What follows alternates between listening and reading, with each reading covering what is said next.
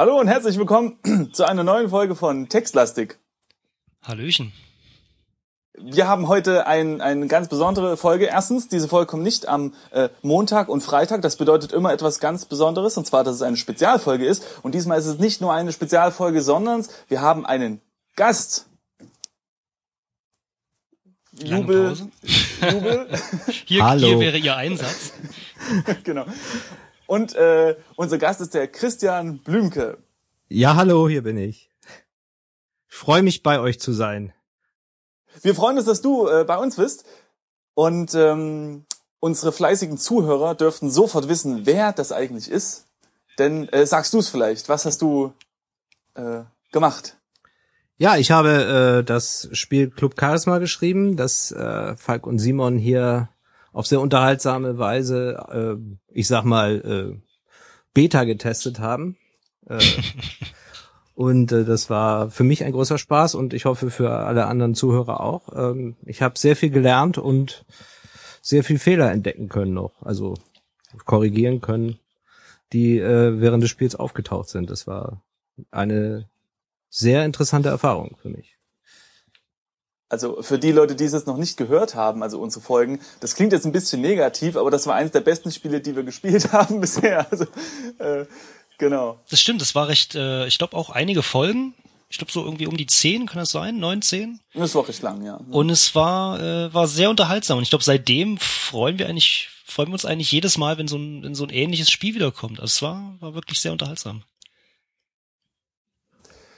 Und ach so, ja genau, wir haben noch gar nicht gesagt, worum es heute gehen soll. In dieser Folge haben wir gedacht, Mensch, äh, wenn wir da jetzt schon mal Kontakt zu einem äh, Hersteller sozusagen des, äh, eines Spiels haben, der sich da wirklich auskennt, da können wir doch mal mit dem reden und so ein paar Fragen stellen, die über, ähm, äh, über, über gewisse Grenzen hinausgehen, wie eben, äh, wie schreibt man einen Text. Ja? Also weil äh, Textadventure machen ist ja nicht so trivial, glauben wir. Da habt ihr vollkommen recht. Ja, sehr gut. Da hat sich doch schon eine Frage geklärt, denn wir glauben das nur und heute werden wir feststellen, ja, äh, ob das stimmt oder ob das nicht stimmt. Genau. Aber bevor wir zum Thema kommen, können wir vielleicht noch kurz über dich reden. Ähm, also wer du bist und was du so machst und wieso du eigentlich Textadventures machst. Ja, das frage ich mich auch ganz oft, warum ich das eigentlich mache. Nein, also über mich gibt's ja gar nicht so viel zu berichten.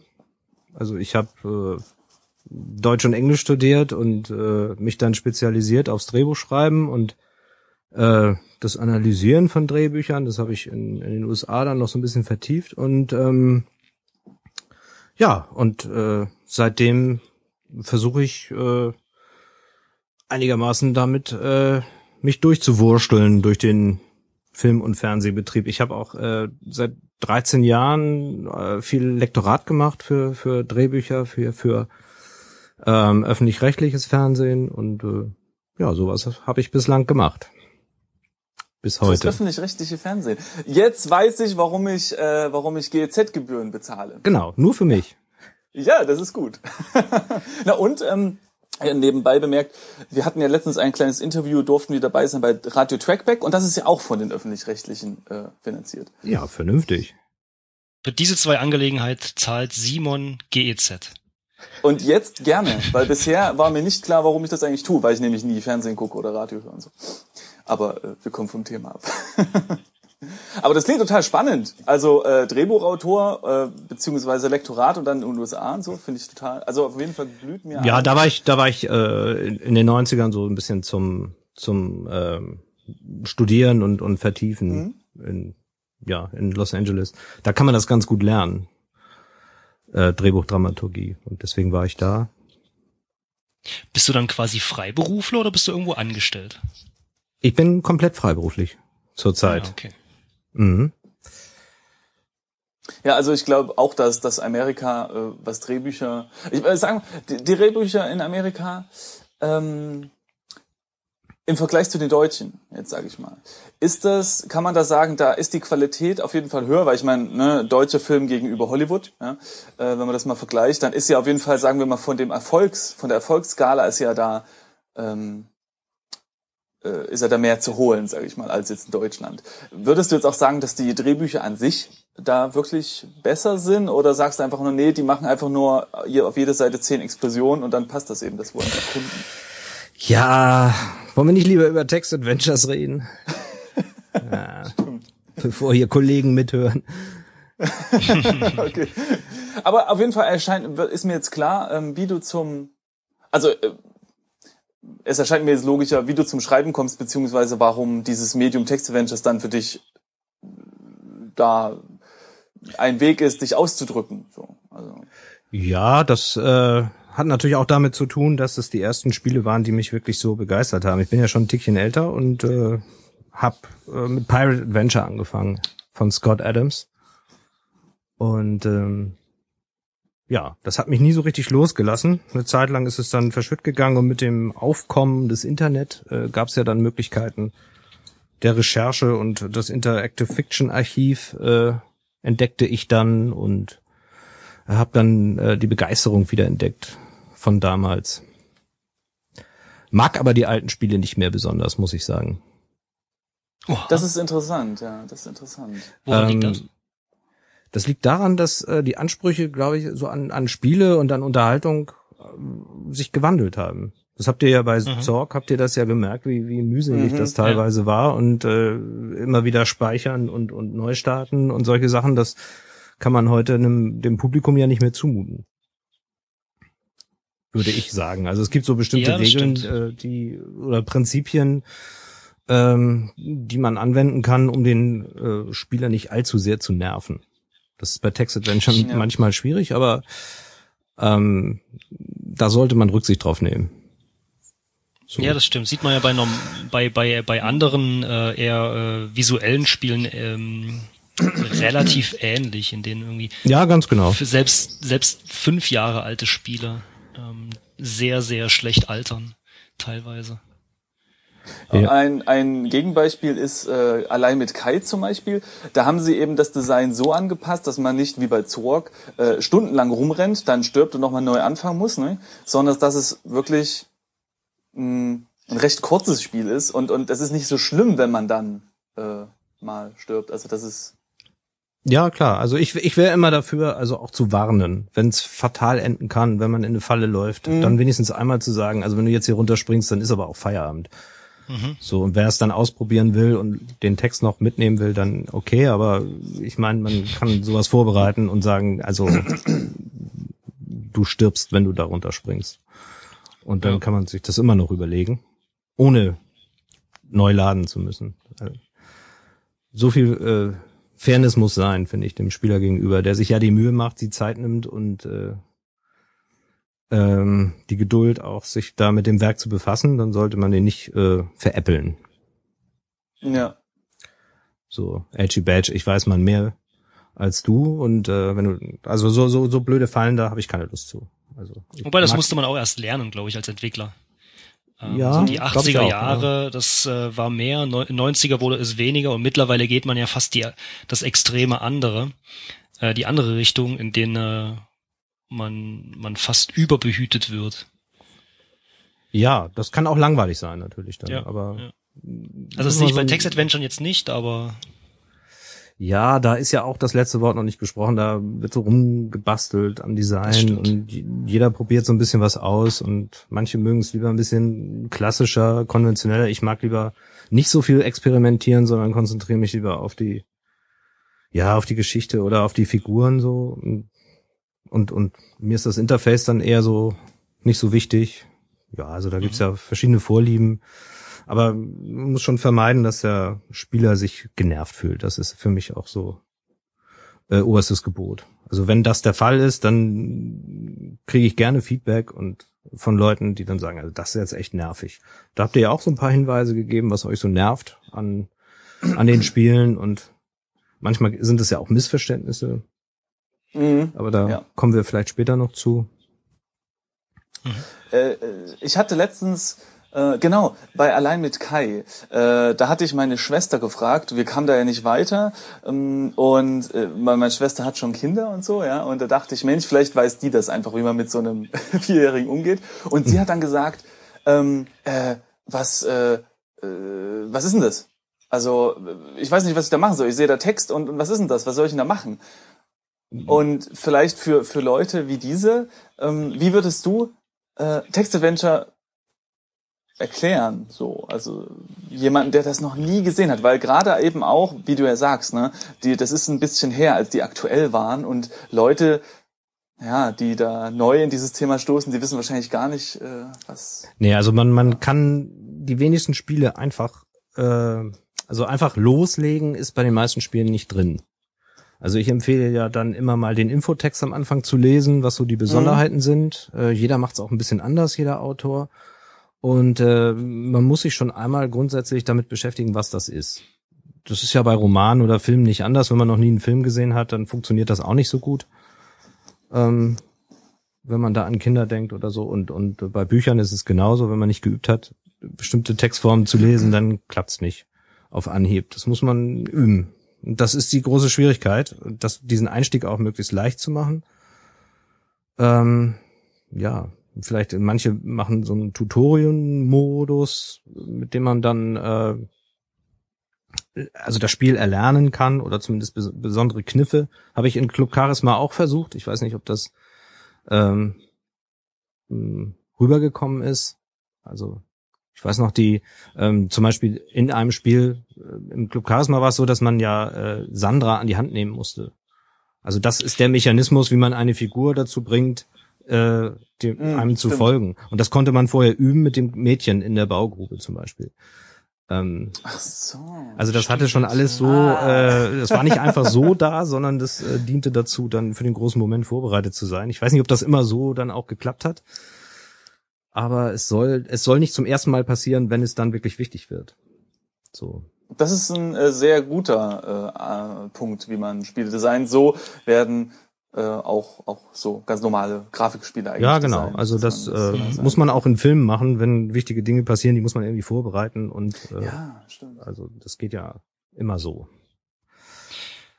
Ja, das ist, ich finde das sehr spannend. Vor allem äh, dadurch, dass du ja auch diese äh, Drehbuchausbildung hast, weißt du halt, wie man eine Geschichte aufbaut. Ja, ja ähm, zumindest eine lineare Geschichte. Da, da habe ich einigermaßen Übung, aber bei den interaktiven Geschichten so das Gefühl für den Rhythmus zu kriegen und immer zu erahnen, was der Spieler machen könnte, würde äh, und und dann den Rhythmus beizubehalten und äh, keine Längen zu erzeugen oder keine zu großen Sprünge. Das ist äh, die große Schwierigkeit, äh, die ich immer noch nicht genau verstanden habe, wie diese Mechanismen da wirken. Und da bin ich noch immer dabei, das äh, mir irgendwie zu, vor Augen zu führen. Es gibt ja auch noch nicht viel Theorie dazu und viele Untersuchungen gibt's nicht. Also ein, zwei Doktorarbeiten oder so. Aber ich glaube, das geht einigen so. Im, nicht umsonst, glaube ich, wird im Normalfall ab Stunde oder Minute fünf meistens ähm, irgendeine Schrotflinte ausgepackt in normalen Medien oder äh, vor allem eben Spielen. Was guckst du denn? ja, ich wollte eigentlich Spielen sagen, aber ich wollte äh, okay. ja, ich wollte es breiter fassen. aber schaut, schaut ihr halt wirklich mal an. Also Text Adventure kommen jetzt ganz langsam ein, zwei wieder. Mhm. Ähm, äh, nicht Text Adventure, ich meine Grafik Adventure, Point and Click Adventure. Ähm, aber ansonsten jetzt wirklich groß spektakuläre Geschichten erzählt werden nicht. Und wenn sie so wenn sie so klingen, als wären sie hochkomplex oder lang, ähm, wenn man ehrlich ist, kann man die meisten Geschichten auf eine halbe Seite zusammenfassen, wenn überhaupt. Äh, ja, das also stimmt. Gerade interaktive so. Geschichten zu erzählen, ist äh, nicht, nicht einfach, das stimmt schon, ja. Ja, also das, es muss Autoren geben, die bereit sind, äh, im Grunde Drehbücher für 30 Stunden Material so oder oder 20 Stunden Spielspaß zu schreiben. Mhm. Wenn Leute das tun und wollen und entsprechend dafür bezahlt werden, dann kann es das auch irgendwann geben, dass es wirklich komplexe Geschichten gibt. Vielleicht nicht nur Text, auch Grafik. Es gibt ja auch narrative Grafikspiele. Ich habe jetzt gerade Gone Home gespielt. Das mm, ist ja nur, ja, nur lesen. Also es ist eigentlich ein Text-Adventure mit ein bisschen 3D-Grafik drumherum. Ähm, ja, hätte man auch mehr draus machen können, aber es gibt ja Versuche, das äh, das äh, irgendwie zu systematisieren oder spannend zu machen. Aber wenn, wenn der Kunde es nicht haben will, wenn es nicht nachgefragt wird, wird es auch nicht so viel produziert wahrscheinlich. ja, das stimmt. Also ich hatte immer versucht, die Text-Adventure so als interaktives Buch zu erklären, also dass man da eine Situation vorgesetzt bekommt und dann gibt man eben was ein. Und genau das war auch der, der Punkt, den jetzt meine Schwester nicht auf Anhieb ähm, äh, äh, sich selbst erklären konnte, dass man da was eingibt. Also sie hat den Text gesehen, aber jetzt, weil du ja auch meintest, Info eingeben, da muss man erstmal drauf kommen, dass ich da was eingebe. Also wenn man das nicht kennt, gerade, ich habe ihr den, ich habe ihr das als als Link gegeben, denn manche Textadventure kann man ja online spielen und gerade wenn man so Internet gewohnt ist, dann ist das halt eine Webseite. Meistens kann man da jetzt nicht wirklich per Tastatur was eingeben und dann einen Befehl losschicken, abgesehen das von irgendwelchen Formulardaten, die man eingibt. Hm.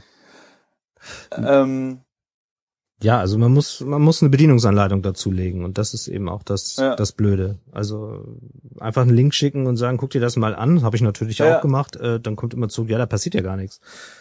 ja, äh, ja stimmt. Gut, nö, dann nicht. ähm, ja. ja. Also selbst äh, ich habe versucht, Autoren, Schriftsteller, die ich so kenne, auch äh, Schriftstellerinnen mal fürs interaktive Geschichten erzählen, auch zu begeistern oder zumindest zu interessieren. Das hat bislang nicht gut geklappt. Liegt Passiert das an der an der Interaktion, die sie mit den Spielern hätten, dass sie quasi keine Geschichte von A, also vom, vom, vom Anfang bis Ende erzählen können, oder? Was das meinst du, äh, habe ich bislang noch nicht genau rausgefunden. Also ich habe immer nur zu hören gekriegt, ja, das ist, äh, da klingt ja unglaublich interessant und das ist ja ganz toll. Und äh, da kann man sich bestimmt schön einfinden, aber ich glaube, die haben alle nicht so richtig Geduld gehabt damit. So. Ähm, okay. Und dann wollte ich auch nicht weiter nerven. Also dann habe ich es irgendwann aufgegeben. Lieber selber was schreiben. Ja, ich habe schon länger auch nichts mehr geschrieben, muss ich ja zugeben.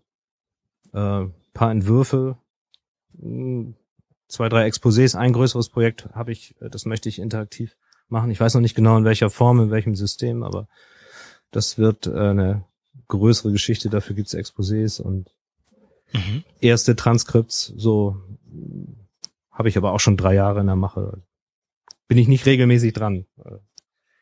Okay. Ja, so ist das mit privaten Projekten halt nicht. Also gerade äh, stelle ich mir vor, als Selbstständiger arbeitet man ja auch meistens mehr als ein Festangestellter, nicht? Also so. Ja, im Moment habe ich mir für einige Herzensangelegenheiten hier so für Lieblingsprojekte ein bisschen Zeit genommen.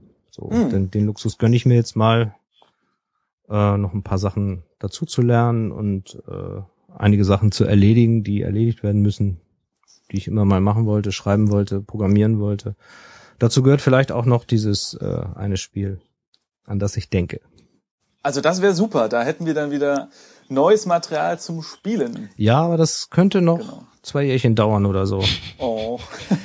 Wir melden uns auch gerne als Tester und dann können wir das immer in, in akt äh, neueren Versionen spielen. Dann, ja, ja. Ich habe, äh, ja, ich probiere ein paar Sachen aus jetzt gerade. Aber dein, äh, also sowohl das alte, das Club Charisma, als auch das neue, würde dann ein Spiel werden, wo man die Befehle wirklich eingibt? Oder äh, würdest du auch mal damit liebäugeln, dass man eine, ähm, es gibt ja auch die Art, dass man eben nur Optionen hat, so eins, zwei, drei, vier, was möchtest du machen? Und dass man dann nur eine Zahl eingibt sozusagen. Ja, also ich ähm, habe meinen Blick gewendet äh, zu den, ähm, zu diesen Playbooks. Da gibt's ja so jetzt neuerdings mhm. ganz hübsche Editoren.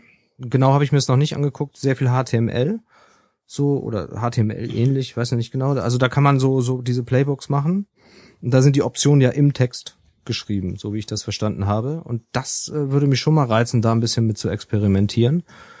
Und dann habe ich noch eine andere Sache, da können wir dann mal äh, später drüber sprechen, wenn ich soweit bin. Äh, da wird es dann mehr zu hören geben als zu lesen. Ähm, die Idee von interaktiven Hörspielen hat mich ja bis heute nicht losgelassen. Mhm. Das hatten wir auch schon mal im Interactive Fiction Forum diskutiert vor etlichen Jahren, aber da bin ich immer noch nicht ganz äh, davon überzeugt, dass das nichts werden könnte. Also ja, das klingt äh, spannend. Play, Playbook äh, ist mir jetzt nicht ganz geläufig der Begriff. Äh, ähm, na, das sind so, äh, da, also man kann drin, also es ist wie Hypertext, man kann dann einfach äh, drin rumklicken. So, so ein bisschen äh, ja, wie das, äh, was Simon äh, selber geschrieben ja, hat. Ja, genau, das, wollte ich sagen. Ah, Lord okay. of Dragon. Also das. Lord of Dragon. Ach so, ja. ich, ich war gerade verwirrt, weil ähm, das war ja eine Sache, die wir uns mal angelesen hatten, woher die Text-Adventures oder andersrum, es gab ja auch mal analoge Text-Adventures und zwar einfach äh, Bücher, in denen man, weiß ich nicht, nach einem Abschnitt mal eine, eine Entscheidung treffen konnte und dann an einer entsprechenden Seite weitergelesen hat. Ne? Also. Das sind die Playbooks, genau. Und die gibt's ja nun digital. Okay, genau. Und das ist quasi genau das, nur eben ja, das wäre vielleicht auch was gewesen, äh, was einfacher verständlich ist, denn wenn ich jetzt einen Text lese, auch im Internet, ne, auch wenn ich nur den Link rüberschicke, und dann sehe ich da unten, eins, möchtest du nach links gehen, zwei, möchtest du nach rechts gehen, drei, möchtest du warten, das ist dann vielleicht eine Sache, die man ähm, einfacher versteht, als dass dann so ein blinkender Cursor ist und auf eine richtige Eingabe wartet, wie eben gehe nach Osten. Ja, genau. Also die Bedienung ist ähm, wohl auf Anhieb intuitiver würde ich sagen. Also man mhm. liest einen Text, sieht, das ist was unterstrichen, das ist ein Link und äh, im Text wird mir auch gesagt, äh, wenn ich jetzt das machen will oder das, dann äh, klicke ich da einfach drauf, ganz intuitiv. Wenn ich mir ja. erst überlegen muss, ja, was tippe ich denn jetzt, was kann ich denn jetzt tippen, ja. ähm, dann ähm, haben viele schon keine Lust mehr, glaube ich, da noch kreativ außerdem, zu werden bei den Befehlen. Genau. Außerdem hast du, glaube ich, größere eine größere Plattform, weil du viel mehr viel mehr Geräte ansprechen kannst, die auch gar keine Tastatur haben oder deshalb auch keine brauchen. Mhm. Also eben Touch-Devices.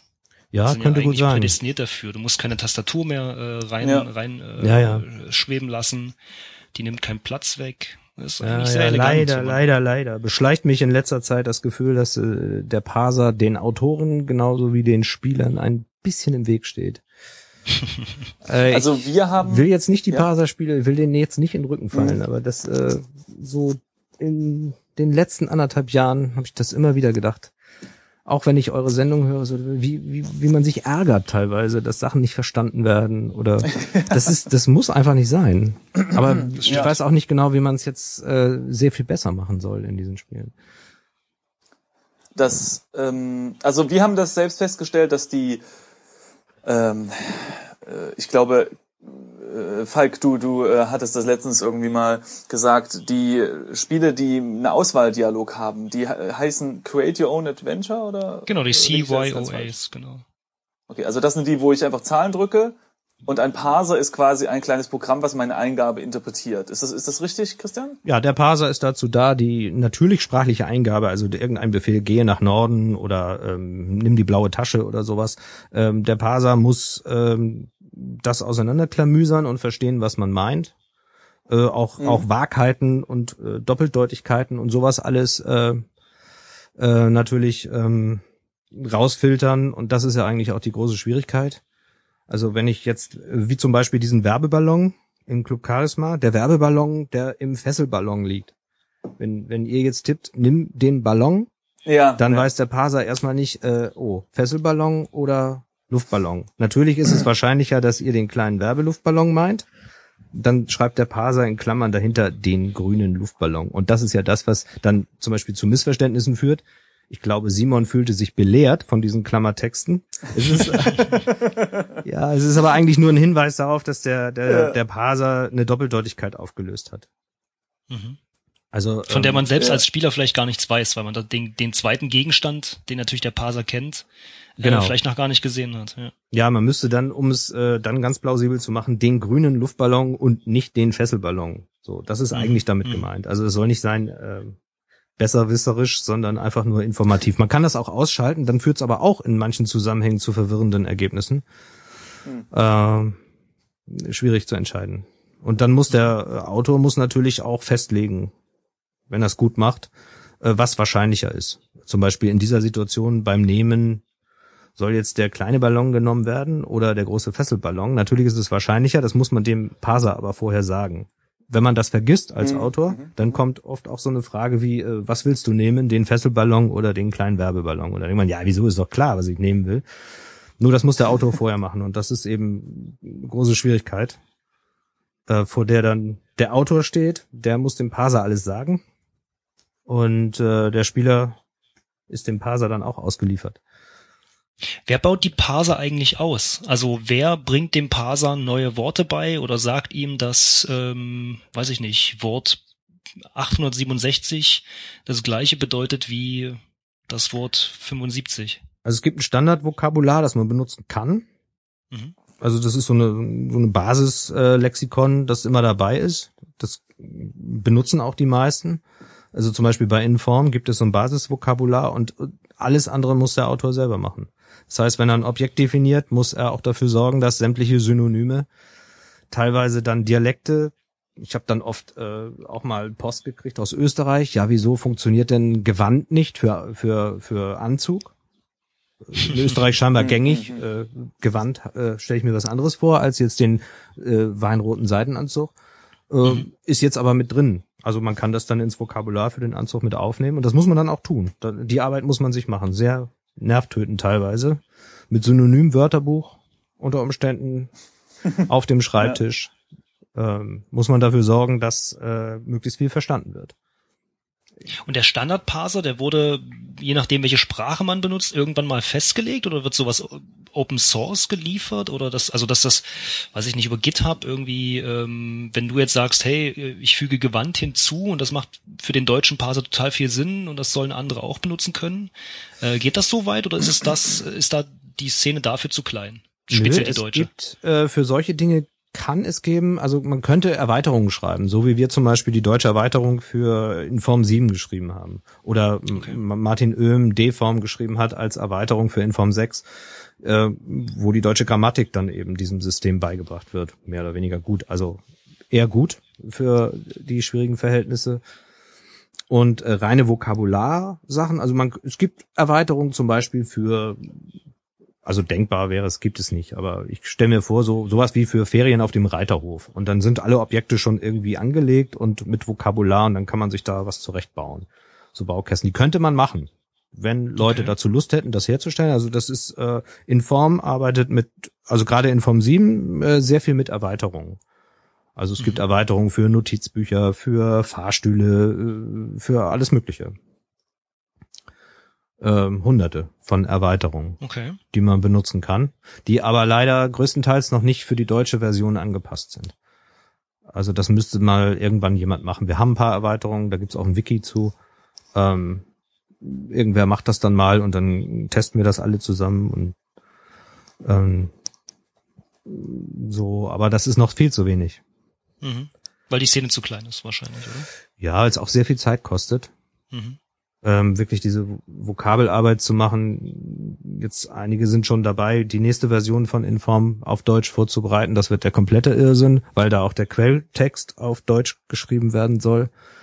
Also Inform 7 ist ja dieses natürlich sprachliche Programmiersystem. Also, mhm. wo man ganz locker drauf losschreiben kann. Es ist natürlich letztendlich auch eine Programmiersprache, aber man könnte schreiben, äh, die Küche ist ein Raum, in der Küche ist ein Tisch, auf der, auf dem Tisch steht eine Tasse, in der Tasse ist Kaffee. Man drückt auf Kompilieren und am Ende kommt dann diese Situation als Text-Adventure daraus. Passiert natürlich noch nicht viel, aber so, wär, so sähe der Quelltext aus. Das ist interessant. Das klingt so wie ein Text-Adventure, nur andersrum. Dass man eben nicht fragt und, und, und sagt, schau mal an und, und gib mir die Information, sondern dass man wirklich diese Information reingibt, aber so, als wäre es quasi. Genau.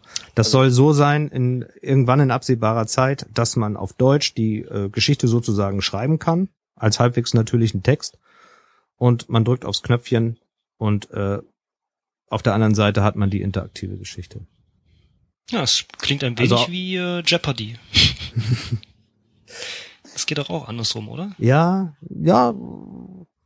Mal gucken. Ich, ich weiß noch nicht genau, wie es wird. Also wir haben es auf äh, auf Englisch wird's ja schon benutzt. Also der Quelltext für Inform 7 ist ja halbwegs, also halbwegs natürlich.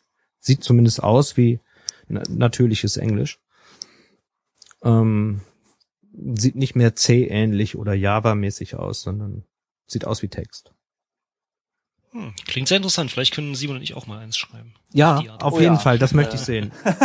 ja, also äh, die grundlegenden Elemente sind relativ äh, zügig zu lernen und da ihr ja auch vom Fach seid, äh, ähm, dürften auch die etwas schwierigeren Sachen wie Steuerstrukturen oder so ähm, euch relativ leicht fallen. Das möchte ich sehen. Wir machen das, wir machen das Ork-Spiel Teil 2. Lord of Dragon heißt Lord das. Of Dragon, ja, ich kann mir das halt nicht merken. Also auf jeden Fall würde ich, sage ich mal, zusammenfassend äh, können wir sagen, es gibt auf jeden Fall zwei verschiedene Arten, die Spiele zu steuern und neben der äh, äh, ähm, einen, die die wesentlich einsteigerfreundlich ist, äh, gibt es nämlich eine Sache, die wollte ich noch ähm, sagen was wir festgestellt haben, also Falk und ich, ist, dass die Eingabe, also über den Parser, sehr viel mehr Spaß macht, weil man halt Sachen ausprobieren kann. Und wenn das Spiel lustig geschrieben ist, dann, dann gibt das ja auch Reaktionen und manchmal sind die auch lustig. Und äh, das ist leider bei der einsteigerfreundlichen Vari Variante, wo ich nur ein paar Optionen habe und dann ein, zwei oder vier oder was drücke, da leidet dann so ein bisschen dieser, dieses Experimentieren. Ja, das stimmt. Aber der Autor muss So. wirklich sehr, sehr viel arbeiten. Das um stimmt, all ja. diesen ganzen Quatsch, also in Club Charisma hättet ihr auch noch viel mehr Unfug treiben können mit dem Affenkostüm. ihr hättet die Palmen am Eingang hochkrabbeln können, da gäb's noch irgendwas zu finden und ähm, sehr viel mehr Unfug treiben können. Ähm, auch Parser-mäßig, also ähm, ja, nur so ein Quatsch. Also äh, irgendjemand hat äh, beim Testen, genau, einer der Tester hat geschrieben, äh, nimm Top und danach Sisi Top. Nur so, nur so ein Quatsch. Ist mit drin jetzt. Also habe ich mit aufgenommen, weil ich es ganz lustig finde. Äh, wenn man Oh, Sisi Top schön. schreibt, kommt eine Antwort und äh, wenn man nur äh, jetzt Sisi schreibt, ist es dann ganz normal das Z für warten. Ähm, Also für, für alle, die das jetzt äh, nicht verstanden haben, CC Top ist eine Band. Die ist aber schon ein bisschen älter. ach so, Also äh, die, die, der Tester kannte die Band noch. Aber die, äh, also die Bandmitglieder haben wirklich lange Bärte, das kann man wirklich sagen. aber ähm, bevor Club Charisma das Licht der Welt erblickt hat, hast du ja noch an was anderem gearbeitet. Das stimmt, ja. Und äh, da haben wir, Falk und ich, auch noch einen, äh, noch einen anderen Bezug zu, weil nämlich, na, erzähl du das am besten. Das ist, Äh, welches Projekt das war. Ach so, ihr, ihr meint äh, äh, das Piratenspiel. Nein, nein, nein, nein, The Whispered World, meine ich. Ach, das ist euer erstes, was Genau. ihr äh, vorgetragen habt, was ihr Genau. gespielt habt. Ja, The Whispered World. leid, ja, das das war war, jetzt- 2009, genau. Ähm, der Aprilscherz von Dedelic Entertainment hier in Hamburg, ja. Mhm. Ein Riesenspaß. Da muss man halt dazu sagen, es gibt ein, ein wirkliches Click-Adventure mit Grafik und allem drum und dran. Und das heißt The Whispered World. Und das kennen Falk und ich. Äh, ich habe, ich hab, glaube ich, habe ich es mal richtig gespielt oder die Demo? Ich weiß es nicht mehr. Auf jeden Fall gab es einen Aprilscherz, genau. Gen- Und, und wie war das nochmal? Das war bevor das Spiel erschienen ist. Ich meine, es ist erst 2010 erschienen, aber es kann auch, kann ich mich jetzt irren, oder Ende, im August 2009 oder so. Auf jeden Fall war im April 2009 hat Dedelic Entertainment am 1. April eben äh, überall verkündet, äh, Grafik ist zu teuer, wir machen nur noch Text-Adventure. Und hier schon mal äh, die Demo-Version von ähm, The Whispered World. Ähm, viel Spaß. Und man konnte das Spiel auch spielen, ja, genau. Und äh, das habe ich implementiert als äh, Auftragsarbeit sozusagen. Mhm. Das ist, das ist wirklich spannend, weil ich dachte, als ich das gesehen habe, erstmal lustiger Aprilscherz und ich hätte gedacht, dass diese, dieses Text-Adventure gemacht wurde, bevor das Grafik-Adventure gemacht wird, sozusagen als Prototyp. Nein, nein. Also ich hatte äh, zum zum Arbeiten schon reichlich äh, Hintergründe, Screen, also äh, Zeichnungen und äh, lag mir alles vor. Also ich es gab ähm, Storyboard für die für die Intro-Szene, alles schon so gut wie fertig, ja. So Also das, ja. Ich habe es nur in Text überführt. Und die Dialoge äh, habe ich nicht geschrieben, die hat der Autor. Ähm, oder die Entwickler haben das äh, dann eben in einer entsprechenden Form mir geliefert. Die wollten gerne äh, diese Menü, ich glaube es war Menü gesteuert, ne? diese Menüsteuerung der Dialoge, die ich persönlich nicht so gerne mag. Ja. Ähm, die wollten sie unbedingt haben, natürlich, weil es im Spiel auch so ist. Und ähm, das habe ich dann so gemacht, ja. Es ist ziemlich genau der Anfang des Spiels, ne, wenn ich mich recht erinnere. Ja. Äh, ganz genau, ich glaube drei, drei Bilder. Die ersten, also Hm? ich glaube drei Szenen waren das. Ich, Also im, im Wagen. ach so, genau, genau, ja genau. Drei Räume, ja. Mhm. Genau. Also das ist, das war ein großer Spaß. Da war die Mikrofonqualität von mir zwar miserabel, aber das Spiel, also wir haben sehr viel gelacht. Ja, schön, schön, schön. Es sind auch äh, klasse Fehler drin, muss ich zugeben, die später erst aus der Library rausgeflogen sind. Also äh, teilweise äh, sind die Standardantworten mit den falschen Aktionen verlinkt, äh, führte auch zu lustigen Reaktionen, habe ich in einigen Foren habe ich gelesen, ja, und daraufhin, weil es ist die gleiche äh, Bibliothek, die wir, die ich auch für andere Spiele schon mal verwendet habe, in etwas ange angepasster Form natürlich. Ähm, ja, da waren die Fehler dann natürlich auch drin. Und äh, das ging aber relativ schnell, oder? Dieses, also äh, The Whispered World. Ja, Anfang, Anfang März, ich glaube achten, also Anfang März äh, haben wir gesprochen, dann haben wir uns getroffen und äh, ja, eine Woche vor dem 1. April war Abgabe, dann wird getestet. Also wir haben es relativ zügig gemacht. Es war aber auch eine sehr okay. angenehme Zusammenarbeit, sehr viel Unterstützung bekommen habe ich von denen.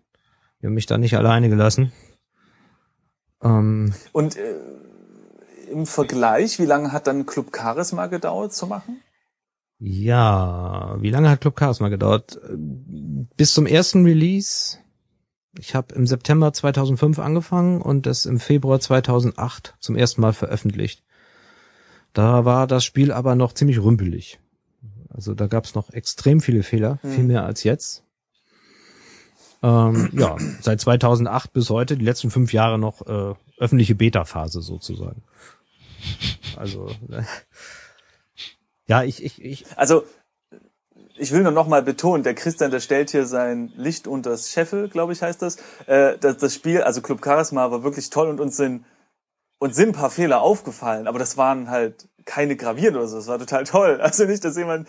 Äh, ja, schlimm nicht, waren die Fehler, die euch nicht aufgefallen sind. Ah, okay. Naja, gut, aber das ist. Naja. Ja, wenn sie uns nicht aufgefallen sind, dann. Ja, aber die führen dann schon zu Verwirrung teilweise. Okay. Und natürlich auch äh, Sachen betonen, im Gameplay so. Also, dass ihr zum Beispiel äh, längere Passagen überlesen habt. Das mag daran liegen, dass manche äh, Interpreter äh, so furchtbar schnell scrollen oder irgendwo hinscrollen, mhm. wo man es nicht mehr liest oder so. Ähm, da habe ich jetzt was anderes gemacht. Also das habe ich jetzt verkürzt und, und mal mit Tastendruck zwischendurch oder so. Das soll natürlich nicht passieren, weil das ja wichtige Dinge sind, die da unter Umständen passieren. Das heißt, auch solche Sachen muss der Autor selber definieren weil der Interpreter stellt tatsächlich nur Text dar. Er denkt nicht, wie weit, wie, wie, wie viel kann der, ähm, wie viel kann das Fenster darstellen. Dann breche ich hier mal ab. Das macht der Interpreter nicht selbstständig. Doch, das macht er ja.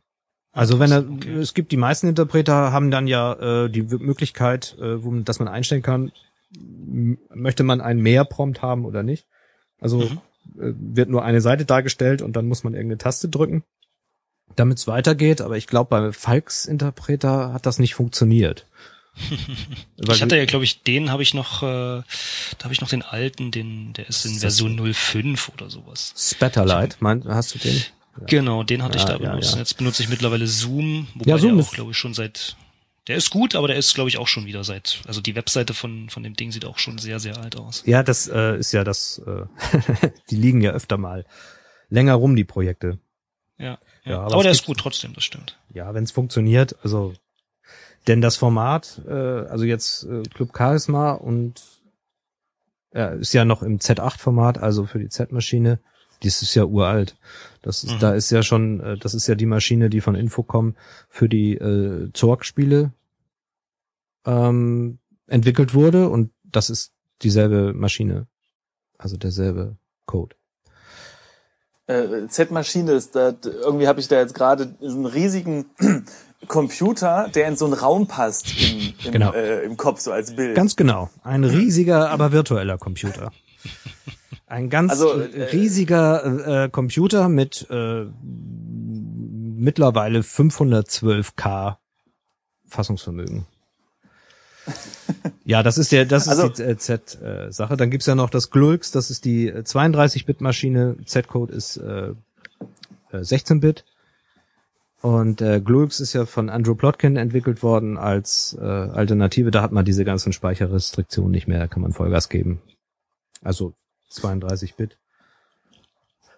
Kann man ja. Äh, ich muss jetzt noch mal äh, kurz kurz technische Fragen stellen. Also wir hatten ja den Parser eben schon, der der regelt hat meine Nutzeingaben und interpretiert die. Und der Interpreter äh, ist das Programm, was die Ausgabe erledigt, ja? Genau. Oder ist das jetzt? Also man, okay. Ähm, der Spieler lädt sich eine Spieldatei herunter, wenn er es nicht im Browser spielt, und äh, öffnet diese Spieldatei mit einem Interpreter. Also technisch so, hm, als würde okay. ich eine Word-Datei öffnen.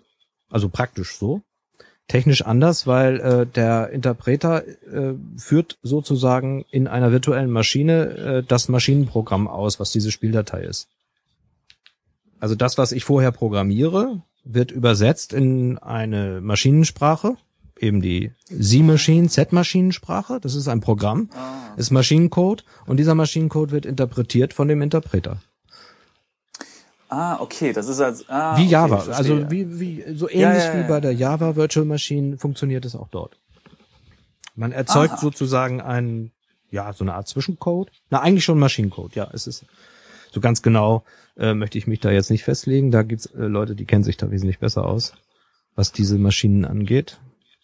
Ähm, ja, aber im Grunde ist es das. Es ist eine virtuelle Maschine, die damals erfunden wurde von Infocom um die Spieldateien auf möglichst vielen äh, unterschiedlichen Plattformen äh, spielen zu können. Das war der Grund. Also das heißt, ich kann dann meine meine Text-Adventure-Datei, ähm, die ist immer gleich und ich verteile die auf ganz verschiedene äh, Systeme. Nur diese kleine Maschine, die in der Mitte sitzt und die Übersetzung macht, damit der Computer das auch versteht, die muss immer neu geschrieben werden für zum Beispiel Windows oder Mac oder Linux oder Genau, was das auch immer ist. genau. Aha. Oder was wir damals, ja, Apple 2e oder sowas. Ähm, Club Charisma, da hast du, das waren jetzt ungefähr drei Jahre, ja? Ja, zweieinhalb Jahre Entwicklungszeit für, also bis zum ersten Release und dann gab's aber noch äh, doch einige schmerzvolle ähm, Entdeckungen, die dann äh, noch äh, viel neue, neue Programmteile erforderten. Und, und war das eine Arbeit, die du jetzt, sagen wir mal, kontinuierlich weitergeführt hast oder gab es auch mal Pausen dazwischen? Irgendwie, dass man sagt, hier komm, halbes Jahr bin ich nicht dazu gekommen, musste ich viel arbeiten und so. Ja, an sich schon kontinuierlich, aber nicht super viel. Ähm, es gab auch mal ein paar Monate Pause, das stimmt, ja. Ähm, und dann habe ich aber am Ende habe ich doch wieder ganz kontinuierlich, also das letzte Dreivierteljahr wirklich äh, so oft ich konnte, äh, das Ding dann noch zusammengekloppt, weil ich es auch fertig haben wollte dann, ja. Das, das ist, äh, äh, ich bin immer beeindruckt, wenn Leute das schaffen. Also über so einen langen Zeitraum Dinge fertig zu machen. Das ist eine, eine Fähigkeit, die, die vielen fehlt. Mir zum Beispiel. Ja, mir auch bei einigen Sachen fehlte es. Also das wollte ich dann auch unbedingt äh, fertig machen. Es wurde immer größer und ich musste es aber schon wieder kleiner machen, auch das Projekt. Also es, diese Figuren, die ja doch recht statisch sind, also Rita hinterm Tresen, Bendix liegt auf dem Dach rum und äh, Polly steht in seinem Laden und macht dicht und so und und und und Sira sitzt im Sessel und sowas alles. Äh, da war viel mehr los ursprünglich. Äh, Okay. Die Figuren, man konnte den Figuren auch Anweisungen geben, was ja standardmäßig, was ihr auch nicht äh, wusstet. Also man kann ja auch Figuren, ähm, indem man den Namen nennt, dann ein Komma und dann den Befehl eingibt, kann man Figuren zum Beispiel sagen, äh, Sira gehe nach Süden. Und wenn der Ach Autor so. das äh, festgelegt hat, dann macht die Figur das. Also in Inform 7 geht's Okay. noch besser als in Inform 6. Ähm, dann macht die das unter Umständen. Also in Club Und, und macht, macht sie es in Club Charisma? äh, nee, nee, also äh, diese Art der Interaktion habe ich dann wieder äh, zurückgepfiffen, weil die Figuren, die sind äh, völlig äh, amok gelaufen da. Also äh, das habe ich nicht mehr gebändigt gekriegt, da noch ein vernünftiges Spielgeschehen hinzukriegen, weil die sind dann alle, ähm, ja, man musste denen doch sehr viel hinterherlaufen und äh, Das, das ist, äh, oh, ich wollte dich nicht unterbrechen. also die KI reicht da nicht aus, äh, die ich da äh, vorliegen hatte. Das äh, hätte mehr ja, da gibt's ja so so äh, Leute, die sich auskennen mit äh, Pathfinding oder wie das heißt, äh, so Mhm. äh, die dann Wege finden und so. Meine Figuren waren also doch wie im Vollrausch da in diesem Spiel unterwegs. Ich ähm, finde das gerade sehr spannend, denn genauso ein Problem gibt's auch in der grafischen Spielindustrie, wo auf dem Papier hört sich das total gut an, wenn man sagt, ich habe ein kleines Rollenspiel, da ist ein Dorf und da ist ein Schmied und dieser Schmied hat einen Tagesablauf und der geht ins Bett und der, der arbeitet und so weiter. Hört sich total gut an, bis man den das erste Mal sucht und er ist nicht da, Genau. weil er nämlich irgendwas macht gerade. ja. Und so Ja, ähnlich war das Problem, das stimmt. Ja. Und ähm, das, das äh, habe ich nicht gebändigt bekommen. Also man hätte noch viel mehr machen können am Anfang. Ursprünglich äh, ging es noch runter in den Hafen und mit der Barkasse und aber dann fuhr die auch nicht rechtzeitig zurück und all diese Dinge. Das hätte ewig gedauert, bis Cuxhaven raus nachher oder so. nee, nee, das, das wäre zu groß geworden. Da musste ich zurückpfeifen und dann habe ich gesagt, okay, jetzt ähm, einmal nur Kiez intern, so einmal durch die Herbertstraße und zurück und ja. So sollte es dann reichen. Äh, trotz des, sagen wir mal, kleinen, in Anführungsstrichen, Umfangs oder kleineren, sage ich mal, ähm, hört sich das alles sehr komplex an, so also von der von der Code-Seite. Gab es da Probleme, wenn du mal eine Pause gemacht hast, äh, wieder reinzukommen, oder hast du da einen Trick, wie du da Übersicht behältst ja, ich in hab, deinem Code und dem Projekt? Ja, ich habe einen super Trick, äh, den auch andere Programmierer anwenden, nämlich äh, den, den Quelltext ausgiebig kommentieren. Ah, okay. Also äh, viele Notizen machen. Ich benutze noch Zettel auch tatsächlich und ähm, kommentieren natürlich dann findet man einigermaßen schnell wieder rein, ja. Und manchmal auch nicht, dann ist halt Suchen angesagt. Ja. Oder es fällt beim Playtesten auf. dass ein Logikfehler drin ist. Ja, ja. So schreibe ich gerne Aufsätze, kann ich mich erinnern. Ich, äh, mein Problem ist, ich denke die Story weiter, bevor ich sie aufschreibe, was ja generell ganz sinnvoll ist. Und wenn ich dann schreibe und den letzten Satz nochmal lese oder die letzten paar Sätze, stelle ich fest, dass ich einen Teil gar nicht aufgeschrieben habe und das nur gedacht habe. Das ist ein wirklich großes Problem gewesen in der Schule früher bei mir. Es fehlten ganze, ganze, ganze Logik, also es, ganze, ganze Teile im, im, in, der, in der Geschichte fehlten komplett und war schön rot angestrichen und ja, ich habe es nicht gemerkt. Oh, das sollte natürlich nicht passieren, nicht?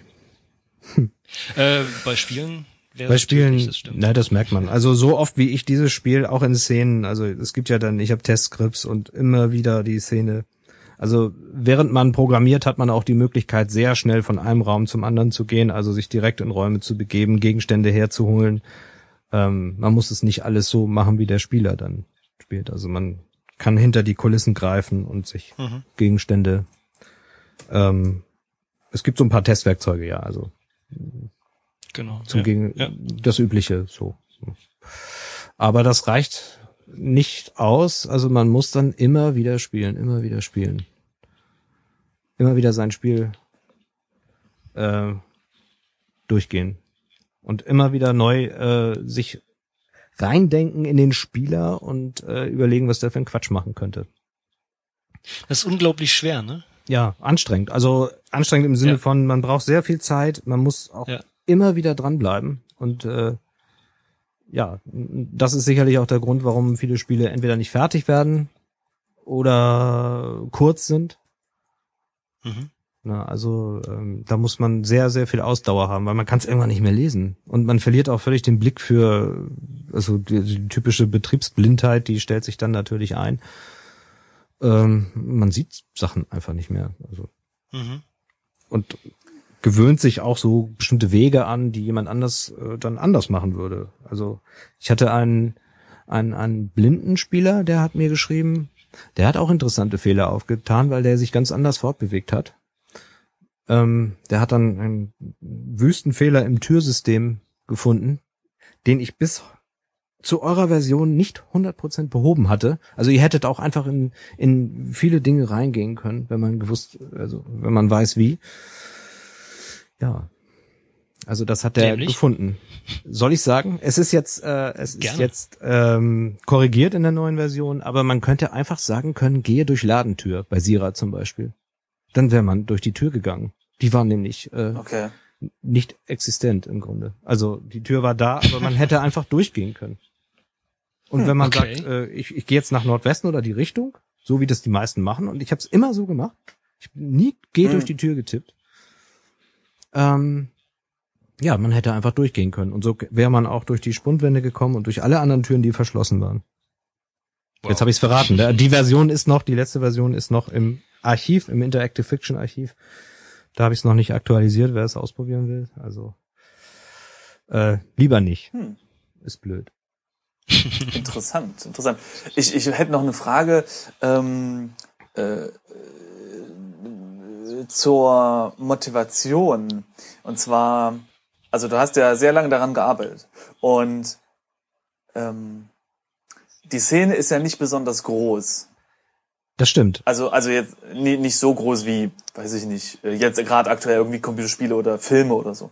Ähm, woher also was hat dich da motiviert, abgesehen natürlich vom eigenen, ne, von, von, von der eigenen Initiative, gab es da noch andere Punkte? So? Tja, gute Frage.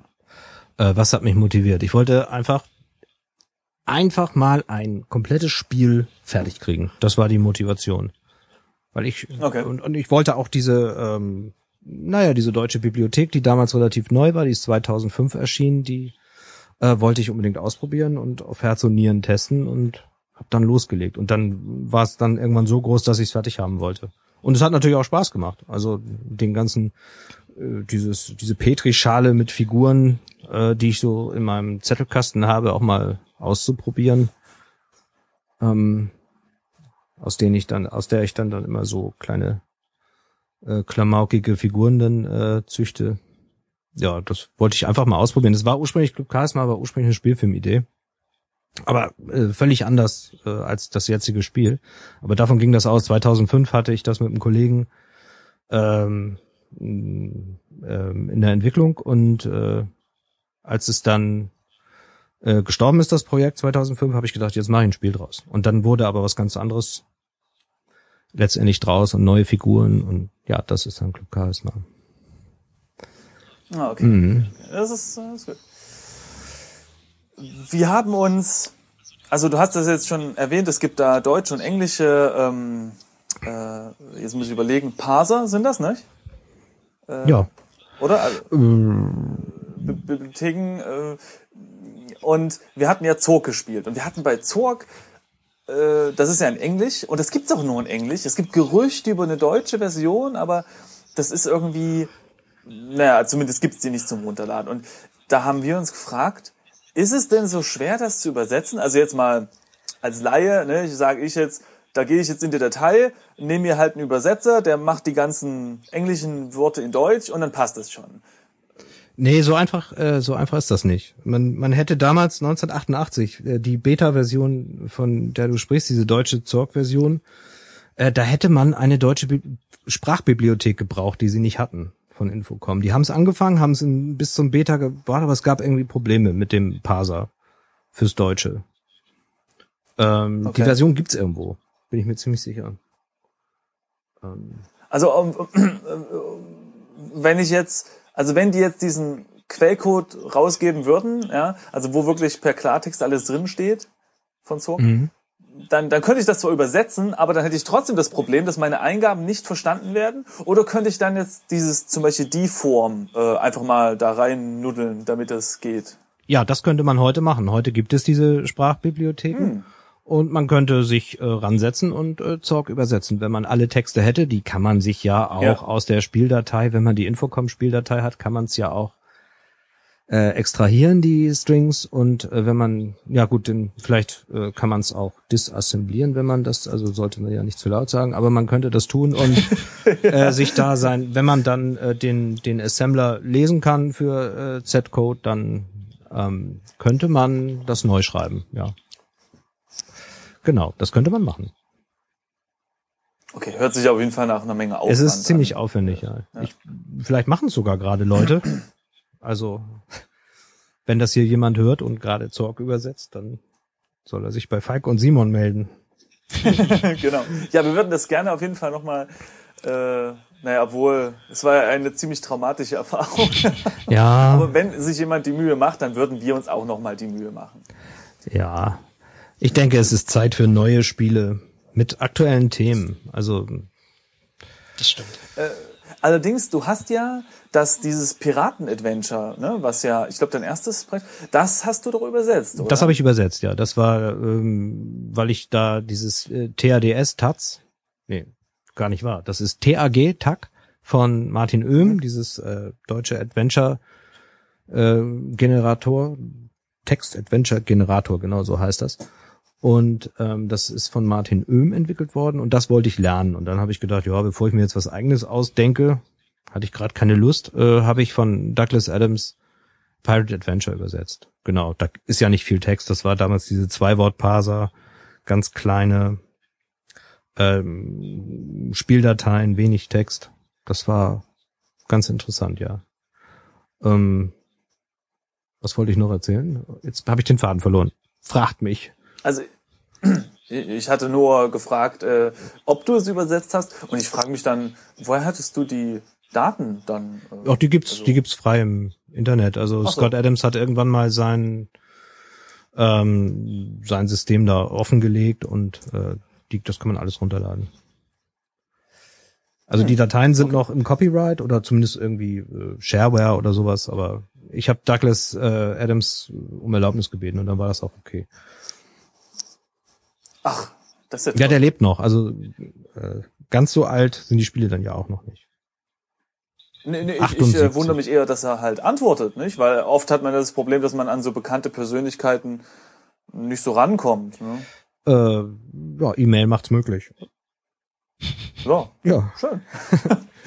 Ein Sympathiepunkt für Douglas Adams. Absolut. Sehr sympathisch. Ich habe ihn auch äh, öfter mit ihm gemailt. Er hat das dann äh, sogar verlinkt.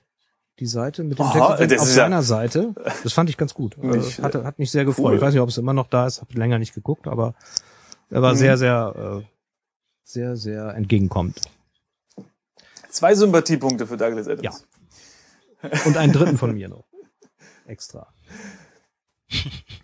Okay, sehr schön. Falk, möchtest du noch äh, eine weitere Frage zum Thema Übersetzung und sowas, äh, Sprache stellen? Oder?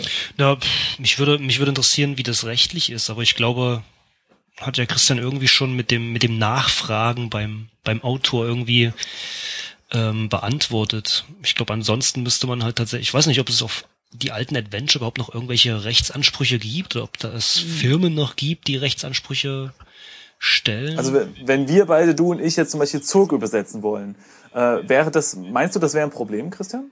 Ähm, bin ich mir nicht Rechtlich. sicher, wer die, wer die Rechte äh, gerade hat. Äh, die sind aber nicht Freeware oder Creative ja. Commons oder sowas. Ja, also die sind noch irgendwo, ich weiß nicht, Activision hat Infocom gekauft oder so. Irgendwo sind sie. Hm, Irgendwer besitzt diese Rechte und die sind ja eigentlich auch nicht frei nicht. verfügbar, diese äh, genau, Spieldateien. Die muss man ja irgendwo auf dem Flohmarkt kaufen, offiziell. Ja. Habt ihr ja auch gemacht. Im, sicherlich. Na, selbstverständlich. Im Internet. Das Internet macht's möglich. Eine Frage, jetzt wird's etwas philosophischer. Ähm, Interactive Fiction ist ja also äh, eine interaktive Geschichte. Aber ich meine, ich kann diese Geschichte ja auch so lesen. Warum reizt dich das so, eine interaktive Geschichte zu machen? Ein, ein Spiel, statt zum Beispiel eben diese Geschichte einfach so schön darzustellen als Buch zum Beispiel. Mich reizt ähm, die unter mich reizen die Unterschiede zum linearen Geschichtenerzählen. Also das lineare Geschichtenerzählen habe ich äh, ja habe ich viel geübt und äh, weiß nicht, ob ich es besonders gut kann, aber zumindest weiß ich äh, ungefähr, wie die Prinzipien da so funktionieren und ähm, ähm, mit dem interaktiven Geschichten erzählen habe ich da schnell gemerkt, das funktioniert doch anders und da weiß ich wenig drüber und das würde ich gerne genauer erkunden.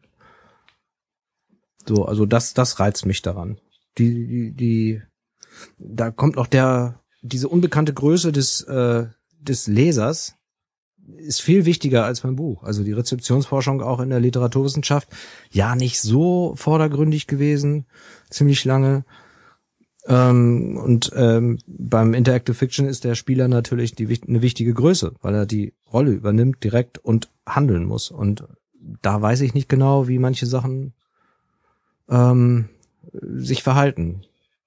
Also wir haben ja nicht nur ja. Leser-Spieler, wir haben noch Leser, ah nein, wir haben oh Gott, jetzt weiß ich selber nicht mehr. Spiel, Spielfigur, Spiel und wir haben den Spieler. Also wir haben so eine, so eine, so ein Dreieck. So eine Dreiecksbeziehung, mhm. so eine seltsame, die man beim, beim, beim Roman nicht so hat. Vielleicht doch, aber müsste da mehr vergleichen, mal mehr. Der, der Leser hat eben keinen Einfluss auf den Roman, außer, außer das Buch zuzumachen und aufzuhören. Genau, genau, genau. Oder Seiten umzublättern, wenn es zu langweilig wird, aber das ist, glaube ich, das kann man nicht so ganz als Interaktion sehen. Nö, also nicht in dem Sinne von IF, nö, das nicht. Ja, aber ähm, also Bücher werden ja massenweise gelesen, habe ich gehört. Und äh, also egal ob es digital oder analog. Und ich frage mich, warum ist eigentlich diese Interactive Fiction Szene, diese Text-Adventure Szene so klein? Weil es ist ja nicht so, dass die Leute keine Lust haben zu lesen. Äh, Aber irgendwie haben sie anscheinend, ja, hast du da irgendwie eine Idee, Also wenn, woran das liegen könnte? wenn wir das wüssten, dann könnte man, könnte man da irgendwie effektiver äh, vielleicht äh, Kundschaft finden. Ich glaube auch, ähm, dass es zu wenig gibt, zu wenig Angebot an Spielen. Es müsste mehr geben für verschiedene Geschmäcker, Altersgruppen, ähm, Interessenlagen. Also Vielleicht auch mehr Plattformen, weil ich das vorhin schon erwähnt hatte, fällt mir das gerade ein. Ähm, müsste man mal nachforschen, ob und in welcher Form es möglich wäre, vielleicht für ein Kindle oder sowas Text-Adventure zu machen. Man hat eine große Plattform mit Amazon, ja, das wäre und, äh, äh, ein Gerät, das super einfach zu bedienen ist und das auf äh, Text lesen und darstellen ja eigentlich optimiert wäre. Eigentlich wäre es ja interessant, mal aus dem reinen ähm, Bücher oder oder oder Zeitschriften-Lesegerät ähm, so eine Art ja simples Spielgerät zu machen. Ja? ja, es gibt Interactive Fiction für den Kindle. Wirklich, gibt es schon. Okay. Ja, da muss ich mal kurz in meinen Kindle gucken. Ich habe hier, ähm, ich, ha Das ist interessant. ich habe das Gerät vorliegen. Moment. Ich mache jetzt Werbung für. nicht. Trommelwirbel? Ich hab's vergessen. Das ist so lange her, wo ich's gespielt habe. Ich hab's doch hier. Ähm, was ist das peinlich? Ähm, Ja, das können wir ja auch nachreichen. ja, genau. Reicht das mal nach? Ich, ich find's jetzt nicht. Ach so, The Intercept. The Intercept von John Ingold. Ich glaube, John Ingold Ah, John wurde Ingold. auch, äh, genau. Und das kann man auf dem Kindle spielen. Inkel, mit Inkel, mit Inkel Writer ist das äh, gemacht worden, Ach, sehe ich es? gerade. Okay, cool. Ähm, das Äh, ist das. habe ich äh, irgendwo runtergeladen. Ich weiß gar nicht mehr wo. Vielleicht habe ich Ah, sogar das gekauft. Das ist äh, ja, man kann es spielen. Das ist dann.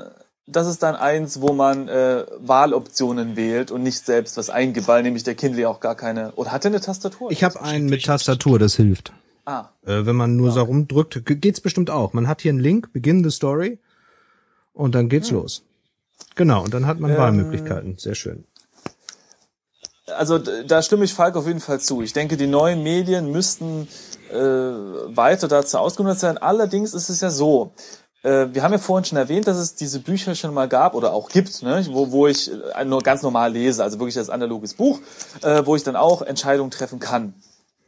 Außerdem gab es ja auch schon Ansätze, interaktives Fernsehen zu machen. Also dass ich zum eine eine demokratische äh, Mehrheit bilde aus den Zuschauern, die wählen dann die Option oder eben ich bei mir zu Hause. Aber irgendwie ist es jetzt nicht so, dass ich dauernd Leute sehe, die eben mit diesen Büchern rumlaufen, wo sie Entscheidungen treffen können oder dieses Fernsehen irgendwelche große Wellen geschlagen hätte. Und da frage ich mich, vielleicht wollen die Leute eher so ähm, passiv be bespielt werden Ja, und wollen gar nicht so, naja, nachdenken und Entscheidungen treffen. Und die, die das wollen, spielen dann vielleicht so Computerspiele halt irgendwie, Ja, das- die irgendwie grafisch ja, das kann gut sein. Also interaktives Fernsehen ähm, im fiktionalen Bereich äh, hat gab's mal Experimente mit Kriminalgeschichten. Wie soll's weitergehen? Ist aus meiner Sicht irgendwie gescheitert. Ähm, aber interaktives Fernsehen funktioniert bei Castingshows ja ganz gut und erfolgreich zum Beispiel. Stimmt. Ähm, Stimmt. ist, ist ja so semi-fiktional, würde ich sagen. Ne? Also da werden ja auch Geschichten erzählt, aber eben kein, keine Spielfilmgeschichte, aber Geschichten über die Leute und dann stimmen die Leute ab, wer weiterkommt. Das äh, kann man ja äh, Stimmt, dann. guter Punkt. Ja, ja, ja. Das ist äh, Interactive Television pur. Aber mehr fällt mir dazu auch nicht ein. Also Casting-Shows wären sowas. Also ich meine, ich kann das auch teils nachvollziehen, denn Falk und ich zum Beispiel haben ja manchmal das Problem, dass wir ein bisschen hängen, weil ein Rätsel zum Beispiel relativ schwer ist. Ja. Äh, ich erinnere mich da zum Beispiel an, oh, wie war das? Ach ja, ein Handtuch, das man auf den Kopf werfen muss, damit die entsprechende Person kurz verwirrt ist und so. Ah, Ähm, und, und wir sind dann halt nicht weitergekommen. Und wenn man dann nicht weiterkommt, ja, ich will die Geschichte, oh Mann, das ist aber spannend gerade, und dann komme ich an diesem doofen Rätsel nicht vorbei. Ja, das ist, äh, es gibt so ein, so ein Players Bill of Rights und da steht auch drin, äh, guess the verb, also äh, Rätsel aufzubauen, wenn ich, äh, ähm, ich, ich, ich, dass ich das äh, Verb raten muss oder die Aktion erraten muss, um, um was zu tun. Das darf man nicht zu lange treiben. Mhm. Also man darf, das kann nicht das Rätsel sein, bin ich der Meinung. Also, also das kann nicht das Problem sein, äh, den Spieler so lange hinzuhalten. Ja, muss ich das äh, Handtuch jetzt hinten rum, vorne rum oder äh, äh, um den Hals wickeln oder so? Dann muss muss das Spieler auch irgendwann irgendwann klein beigeben und sagen, ja komm, okay, du hast ja das Prinzip begriffen, äh, Handtuch soll den die Figur verwirren und äh, gut ist. So. Also nicht noch irgendwie äh, äh, Verben raten. Also das kann das kann es nicht sein. So, da gibt es äh, so so Sammlungen von äh, Dingen, die man nicht tut als als äh, Autor von ja, Text Adventures. Man muss quasi nicht nur die Objekte, die es im Spiel gibt, mit Synonym versehen, sondern es eben auch die Fachbegriff Tunwörter ja. auch synonymisieren sozusagen. Ja, synon ja und vor allen Dingen auch dann für bestimmte Dinge, ähm, für bestimmte Situationen dann auch mehrere Aktionen anbieten. Also, also ähm, Beispiel aus Club Charisma, äh, öffne den Gully mit dem Pokal. Also man kann auch den Pokal in die Schlitze stecken und dann hebeln und den Deckel beiseite schieben. Das kann man auch machen, aber äh, darum geht's nicht. Es geht darum, den ollen Deckel da aufzumachen. Und wenn ja, man ja. so und ähm, ja, das nervt. Es nervt, wenn man äh, daran jetzt scheitert. Das kann ja nicht das der Sinn der Sache sein, ähm, dass man nicht weiterkommt in der Geschichte, weil man jetzt die richtige Aktion nicht findet. Das stimmt. Ja, das kennt man auch aus Grafik-Adventuren, die früher manchmal so ausgelegt waren, dass ein Gegenstand hinter einem anderen lag und nur ganz klein bisschen hervorgeguckt hat. Ja, das geht gar nicht. Und wenn man, und wenn man nicht mit dem Mauszeiger wirklich haargenau auf diesen Bildpunkt gezeigt hat, dann hat man diesen Gegenstand, der dahinter lag, auch nicht gefunden. Ja, das ist Es gab ja auch immer diese, diese Tests, ähm, also Innentests wurde ja auch gesagt, wie logisch die Rätsel sind. Das war bei Point-and-Click-Adventure immer ein ganz wichtiger Wert, ähm, ich kann mich an Spiele erinnern, die waren anfangs, wenn die Rätsel einigermaßen offensichtlich waren, relativ logisch. Ähm, und ab einem bestimmten Punkt hast du nur noch wild ähm, irgendwelche Gegenstände miteinander kombiniert und versucht so irgendwelche Rätsel zu lösen. Und eigentlich warst du vom Spiel komplett getrennt. Du hast bloß noch rumgeklickt, benutze A mit B, B mit C, C mit A. Und was, was das Spiel gerade eigentlich versuchte dir zu mitzuteilen oder zu erzählen, welche Geschichte war völlig irrelevant, weil du komplett getrennt warst. Ja, das äh, genau, das sollte vermieden werden unbedingt. Genau, ja. Und ich finde auch, dass wenn wenn jetzt also Spieler das äh, herausfinden oder sich darüber beschweren oder das bemerken, dass es da, dass man da hängt, dann sollte der Autor ähm, gerade jetzt so bei der Interactive Fiction Szene, das ist ja nicht schwer, nochmal das äh, zu ändern und neu hochzuladen. Ich finde, das kann man dann ändern. Mhm. Es gibt viele schöne Spiele, die äh, in der ersten Fassung vorliegen und äh, die ich nicht spielen mag, weil, weil, weil da so viele Sachen nicht funktionieren oder nerven. Und es wäre ziemlich, äh, ich sag mal, mit einem überschaubaren Aufwand, glaube ich, zu machen, das nochmal zu beheben. Aber du, nö, ähm, der Autor hat dann keine Lust mehr oder wir hatten neue Projekte oder so. Und das finde ich schade, weil es gibt wirklich einige Sachen, die würden sich lohnen. Äh, die nochmal zu überarbeiten, da, das wäre gut.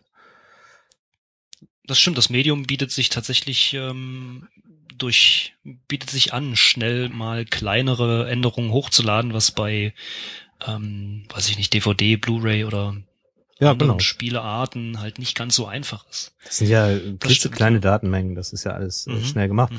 Mhm. Aber also ich mag gerne äh, Sachen überarbeiten. Also ich glaube, dass äh, es gibt andere, die nicht gerne Dinge, die sie mal für fertig erklärt haben, überarbeiten. Mir macht das am meisten Spaß eigentlich auch bei bei Skripten oder bei bei bei Drehbüchern oder so. Ähm, immer wieder rüber zu gehen über die Geschichte. Das ist auch vielleicht äh, eine Sache der Vorlieben. Ja, das haben wir ja gemerkt, weil äh, wer es nicht gehört hat, die Folgen, die wir aufgenommen haben, ist ja, dass der Christian uns unterstützt hat, während wir das gespielt haben und dann auch Sachen geändert hat. Äh, und wir haben dann die neuen Versionen bekommen. Und das hat mich auch sehr beeindruckt, weil, wie du ja schon sagst, nicht? also neue Projekte anfangen, das tut jeder gern. Und sich um die alten kümmern, das ist wirklich ein, ist das ein Soft Skill? Ist ein Soft Skill, oder? der, den, den ich äh, auch für sehr wichtig erachte. Und es hat mich sehr gefreut, dass du da wirklich sagst, nee, das ist also da merkt man ja auch, dass der Autor einen Bezug zu seinem Projekt hat und, und auch, äh, dass da wirklich Liebe drin steckt und nicht nur, ja, ich habe das mal gemacht. Ja, bei dem Spiel bestimmt, ja.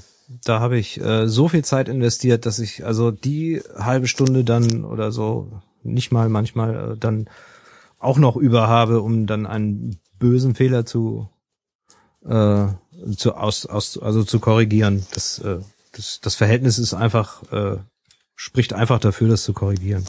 Das Zeitverhältnis. Nicht drei Jahre Entwicklungszeit oder so, dann Das stimmt, Äh, ja. das äh, mache ich dann auch gern. Hast du, also wir haben das ja schon kurz angedeutet, dass ähm, der, also Falk hat ja gesagt, hier bitte mal mehr, mehr ähm, Plattformen unterstützen. Wenn ich jetzt sagen könnte, du, äh, ich bin ein super Programmierer, bin ich ja leider nicht, aber ich bin jetzt ein super Programmierer und du darfst mir von mir aus jetzt drei Wünsche nennen, die ich verbessere in bei zum Beispiel den Parsern, bei den Interpretern, also der Textausgabe äh, oder der Textinterpretation. Äh, Gibt es da Sachen, wo du sagen wirst, boah, das wäre ja mal toll, äh, an der Technik da etwas zu feilen, also wirklich am Grundgerüst. Oh, da muss ich nachdenken. Sowas wie schöneres Textrendering oder so. Das war ein Witz. Also das, äh, das war eine Sache, die uns nämlich äh, als Idee kam. Der Text, also wenn ich jetzt was eingebe, einen Befehl, zum Beispiel nimm eine Kaffeetasse und danach kommt der Text, dann, dann springt der immer so hoch. Der ist halt sofort da. Ja. Es gibt äh, Und, und wenn der so ein bisschen scrollen Ja, es ein gibt äh, Interpreter, also zum Beispiel, ähm, was benutze ich denn? Ähm, Frotz. In Frotz kann man langsames Scrollen einstellen. Ach, Wie in der guten alten Zeit. Und das habe ich natürlich getan. Und da entgeht einem nichts. Also es springt nicht einfach oder es wird nicht einfach nur die, das letzte Ende dieser Grafikseite dann neu aufgebaut und man weiß nicht, was passiert ist, sondern es macht richtig äh, Rödel, Rödel, Rödel. Ähm, das wusste ich noch gar nicht. Ja, ich benutze Frotz ja äh, zum größten Teil, wenn es geht. Ich, ich muss noch mal jetzt anmerken, dass ich den Namen etwas harsch finde. Ja, das, das äh, ist aber eine Anspielung auf, äh, ähm, ich glaube, einen Spell in einem der Infocom-Spiele. Der hieß Frotz. Das sind alles, äh, das Okay. kommt nicht, kommt irgendwo her. Okay, Müsste jemand anders sagen. So, ich ich habe vergessen, aus welchem Spiel das ist. okay. Muss ich zu meiner Naja, Schande gestehen. Fall, es ist aber auf jeden Fall sehr spannend, dass ich das da einstellen kann. Das werde ich das nächste Mal dann machen. Das wird dann auch, also wir stellen die Podcasts ja auch ähm, äh, als visuelles Medium auf YouTube zum Mitlesen und das wird dann den Leuten auch zugutekommen, wenn das ein bisschen langsam so hoch Ja, ganz bestimmt. schwebt. Aber ich dachte, ihr benutzt äh, Gargoyle oder sowas. Ja, aber also wenn es geht, benutze ich Frotz. Ja. Äh, und Gargoyle, also es gibt ja ganz verschiedene, also Punkt Z-Dateien und Punkt irgendwas und äh, das, ich glaube, das allein mit Kai, das ging halt nicht. Oder das da, nee, Ares, Ares ist in verwirrt. Glulks, also äh, genau, geschrieben. Glulks. Genau. Und, und das, äh, und Frotz kann kein Glulks. Nein. Und deswegen musste ich Gargoyle verwenden. Genau. Und in Gargoyle äh, Gott. läuft dann, also der, die Interpreter für für Glulks, also für die äh, für also diese Glulks ist auch eine virtuelle Maschine. Die heißen dann Git oder Glulksee. Ich weiß nicht, wie es ausgesprochen wird. Also Andrew Plotkin, der Erfinder dieser Maschine, äh, hat nie verraten, wie es ausgesprochen wird. Äh, äh, dir geht es bestimmt auch so. Das Schöne an der, sagen wir mal, äh, Unterhaltungsindustrie, ob Spiele jetzt und Fiction oder was, ist, dass man da Sachen sagt, wovon man nie gedacht hätte, dass man sie jemals in den Mund nimmt. So halt, ich, ich öffne Glulks nicht mit Frotz, weil das nur mit Gargoyle geht. Was? Ich meine, wenn das irgendwer hört, der jetzt nichts damit zu tun hat, denkt einfach, man müsste mich einweisen. Ja, äh, man kann sich einen Spaß draus machen. Ja, die unsere German Extension für Inform 7, die wir seit äh, 2010 entwickeln, die haben wir Jerks genannt. Äh, also GER mit einem großen X, Ah, ja, ja, äh. German Extension. Äh, Wir haben dann, ich habe in Lautschrift jetzt hintergeschrieben auf der auf der Homepage, dass das Jerks ausgesprochen wird, weil viele Leute auch gerätselt haben und das, Ah, da haben wir uns ja, dann glaub, mal haben auch- geeinigt, dass das Jerks ausgesprochen wird. Ich glaube, wir haben auch GRX gesagt oder so. Ja, ja, sagen einige bestimmt immer noch. Ist ja jedem auch äh, freigestellt. Also Gerx. Gerks, Gerks. ja, Gerks ähm, ist auch ein ist auch ein Familiennamen in Deutschland. Ja, ähm, das äh, da wollten wir Verwechslungen ausschließen. Glulks. Ich muss immer noch schmunzeln. Ich glaube, es geht noch schlimmer, aber mir fällt es gerade nicht ein. Ähm, es gibt noch äh, wüstere Namen dort für bestimmte. Äh, was habe ich denn noch nicht gesehen? Ich weiß es nicht mehr. Auch so Interpreter, die haben sehr lustige Namen. Ähm, grundsätzlich, ja. Ähm, was wir haben es jetzt schon so ein bisschen angedeutet, also vielleicht äh, irritiert das manche auch mit Parser, Interpreter und, und Maschine und so. Das hört sich, obwohl das ja eigentlich so ein sehr ähm, erzählendes Medium ist, so technisch an. Und, und das hört sich auf jeden Fall nach, nach, sag mal, sind die Hürden hoch? Also wenn ich jetzt sage, ich möchte das gerne mal lernen. So, ich würde gerne ein kleines Event. Würdest du jetzt sagen, so, da kannst du dich aber schon mal eine Woche hinsetzen, alleine nur die Tools dir anzugucken? Oder sagst du, naja, da ist schon eine technische Hürde, aber das geht schon relativ schnell zu? Ähm, ich würde sagen, die technische Hürde ist leider sehr groß. Also auch die, äh, Okay. weil Okay. es muss eine Programmiersprache erlernt werden. Wer das vorher noch nie gemacht hat, für den wird es eine, äh, eine steile Lernkurve, sag ich mal, um das erste Spiel zu schreiben. Es, Dann würden aber diese Spielbücher oder Spielbuch, ähm, ja, wie ein warmer Regen. das wäre da einfacher. Ja, ich glaube schon, ja. Ich habe dieses Tutorial mir angeguckt. Das wäre äh, bestimmt einfacher. Aber auch wenn man die in HTML schreibt, oder? Ich meine, es ist ja dann eigentlich nur so ein bisschen Verankern von Textblöcken. Ja, es sah, Also so sah sehr übersichtlich, gesprochen. sehr übersichtlich aus. Also ähm, dieses ähm, Arbeiten mit der mit dem Weltmodell und äh, Objekten und also wenn man die Konzepte von objektorientierter Programmierung nicht kennt, ähm, dann hat man schon mal Schwierigkeiten, diese ganzen Objekteigenschaften festzulegen, das Vokabular, da muss man Grammatik kennen, da muss man ungefähr wissen, was der Parser macht, das Grundvokabular, die Funktionsweise des Parsers kennen, wann wird welche äh, ähm, Manipulation an der Spielereingabe vorgenommen. Das ist teilweise sehr komplex und auch nicht hinreichend dokumentiert manchmal. Ähm, da kommt es schon zu Schwierigkeiten und Missverständnissen und äh, ja, das ist, ist echt schwierig für Einsteiger. Deswegen hat Graham Nelson dann ja Inform 7 äh, geschrieben und gesagt, ja, das wendet sich jetzt an Leute ohne Programmiererfahrung, also diese natürlich sprachliche Programmierweise.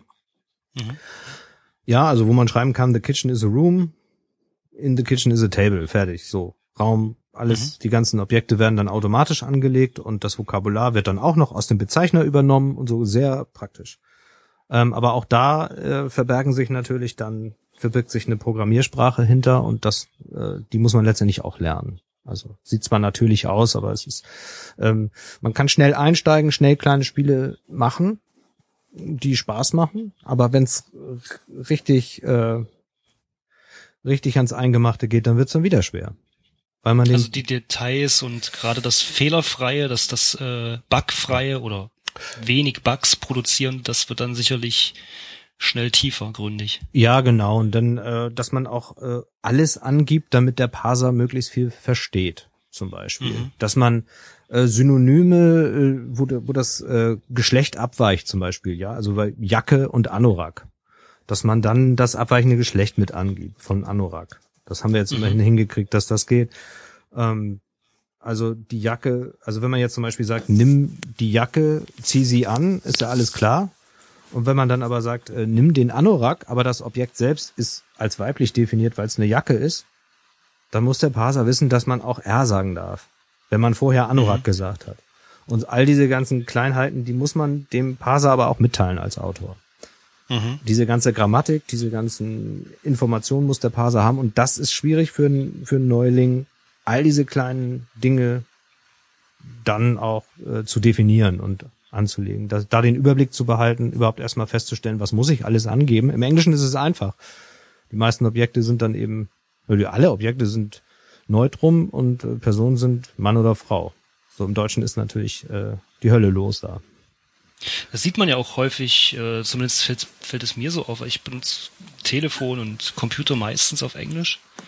Und äh, wenn man solche Sprachsteuerung, Software nimmt Oder auch ähm, viele Kalender funktionieren mittlerweile so, dass man, ähm, wie nennt sich das, ähm, ja, normale Text ähm, eingeben kann.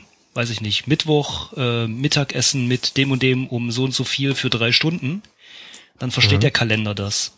Und ähm, sowohl das als auch solche Dinge wie Siri bei ähm, auf dem Ja, iPhone ja. ähm, gefühlt zumindest funktionieren perfekt auf Englisch. Da kann man mal ein Wort schlecht aussprechen, ja. es wird immer verstanden. Oder immer ist jetzt relativ, aber es wird zu einem sehr, sehr hohen Prozentsatz verstanden, wohingegen im Deutschen, ich gehe mal davon aus, wegen Komplexität der Worte oder eben auch der Grammatik, das eben deutlich, deutlich schwerer fällt. Ja, das stimmt. Also wir haben ähm, versucht, dem Parser beizubringen, äh, das höfliche Sie.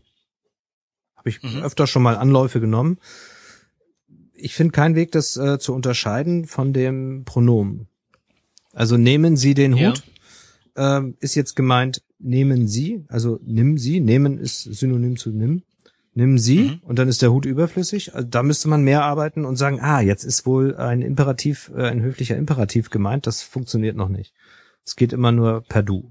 Also der Mhm. Spieler duzt das Spiel rund um die Uhr. Steht uns quasi selbst die eigene Sprache ein klein wenig im Weg. Ja, und das wäre schön, weil wenn man Figuren äh, Anweisungen erteilen will, Herr Professor, gehen Sie nach Norden, äh, das wäre schön, wenn das funktioniert. Aber es geht leider Mhm. nicht. Mhm, mhm. Vielleicht hat's schon jemand gemacht, dann äh, kann er sich gerne mal melden im Forum. Vielleicht hat schon jemand eine Erweiterung dafür geschrieben, aber bislang ist mir nichts bekannt. Eine, eine Frage hätte ich äh, äh, sogar noch. Ähm, ich weiß nicht, ob sie damit was zu tun hat. Mich würde interessieren, die, die Interactive Fiction Szene ist ja nun eigentlich schon ziemlich alt. Also im, im Vergleich zu ja, grafischen ähm, Spielen. Die Szene ist alt. Genau, genau. Äh, Ähm, ich, ich frage mich, warum sich so lange nichts getan hat. das, Oder warum gefühlt jetzt, vielleicht kommt es auch nur darauf, äh, dadurch, dass, dass, dass Simon und ich das jetzt erst so vor einem Jahr en- entdeckt haben oder zumindest mal wieder entdeckt haben und spielen, ähm, dass es gefühlt jetzt irgendwie mehr los ist oder zumindest ein bisschen was passiert generell und warum das nicht schon vor, ich weiß es nicht, 20 Jahren passiert ist. Ist das nur im Deutschen so oder ist es nur gefühlt so und es stimmt gar nicht oder hat mh, das es, mit der Sprache zu tun? Oder? ja, es hängt eventuell mit Inform 7 zusammen. Und auch mit der, mit der deutschen Bibliothek von Inform 6, aber da war auch nicht viel los. 2005 war wirklich äh, super tote Hose.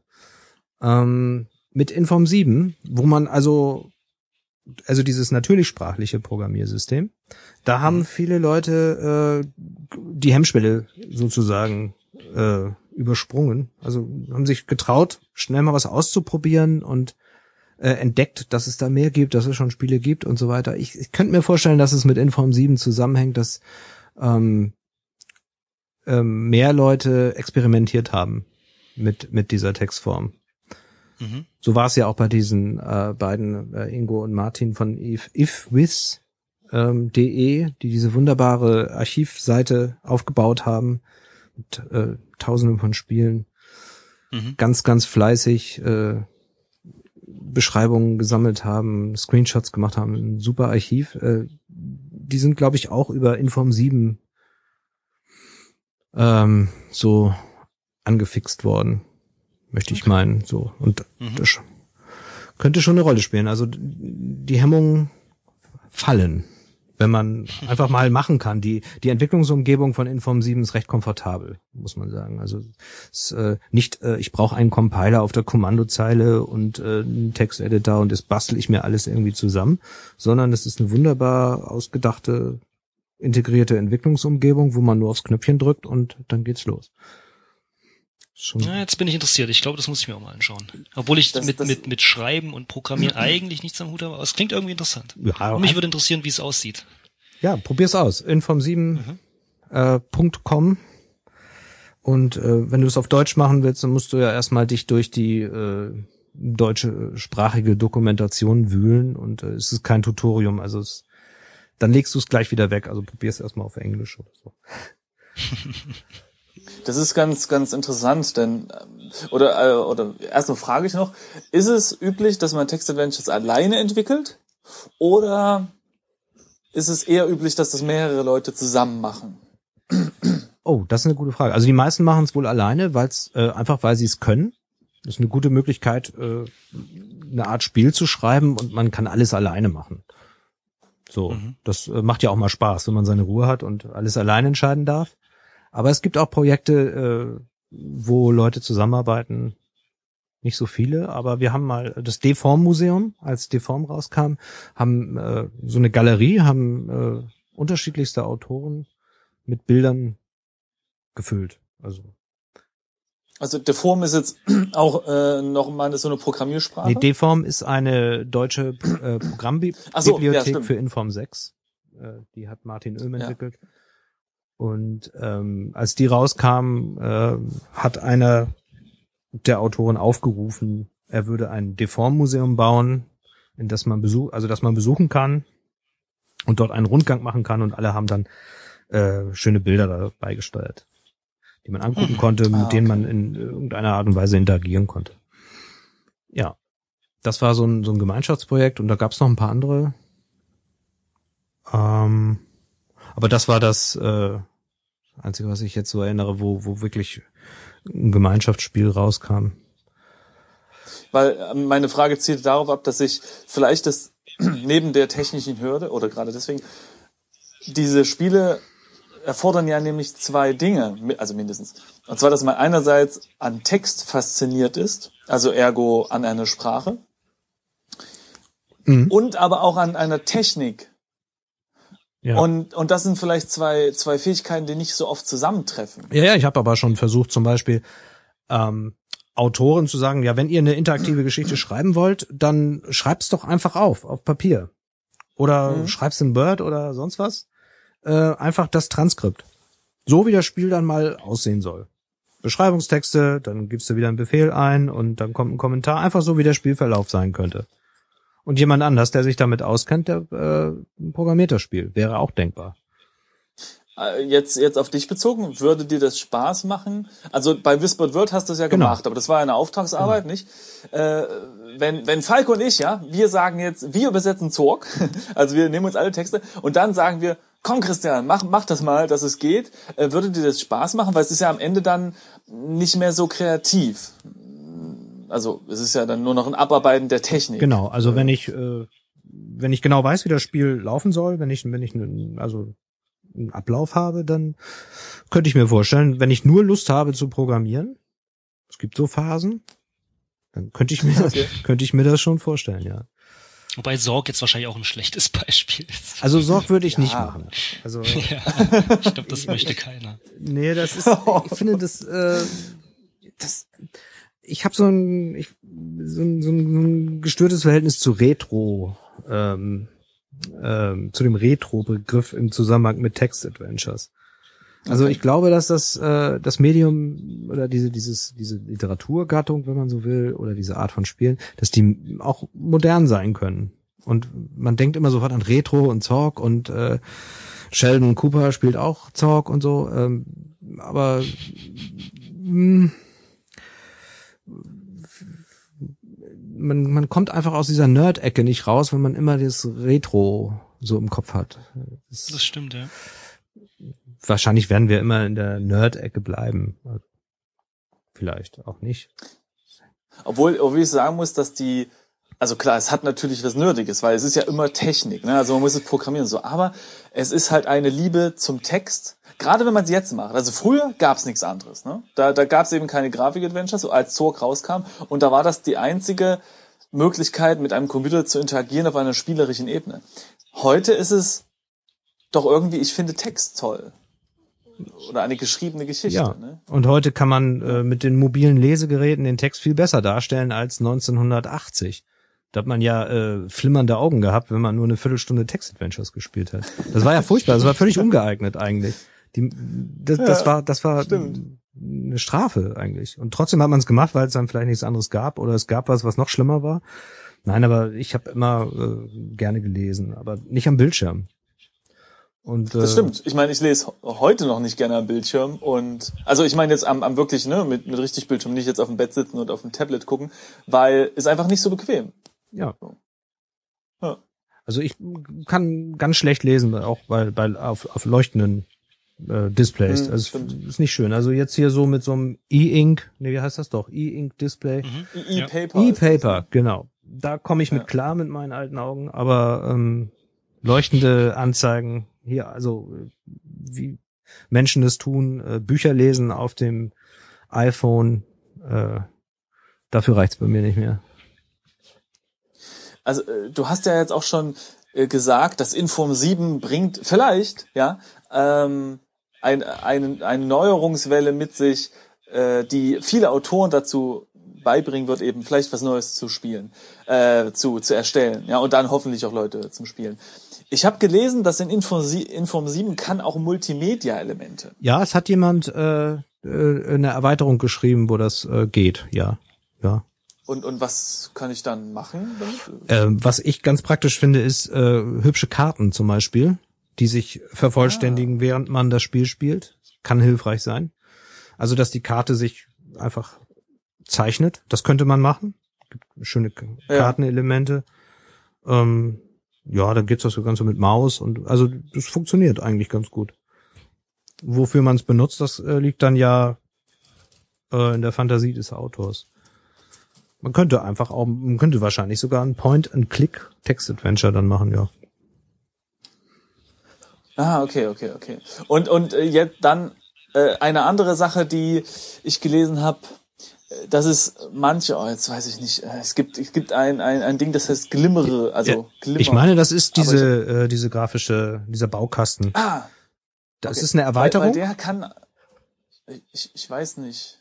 Ich, Ja, ja, da kann man allerhand machen. Da gibt's unterschiedliche, also man kann dann in Inform 7 in dieser natürlichen Sprache äh, einfach sagen, äh, mal mir eine Karte oder so und dann kann man bestimmte äh, Grafikelemente Okay. einbinden und äh, mehrere Fenster äh, auch aufgehen lassen, eins fürs Inventar, eins für, für den Punktestand Ah. und sowas alles. Da kann man kann man dann seiner Fantasie freien Lauf lassen. Ich habe es noch nie so richtig ausprobiert, weil man da sich auch durch eine größere Dokumentation dann arbeiten muss. Aber ich meine, es funktioniert.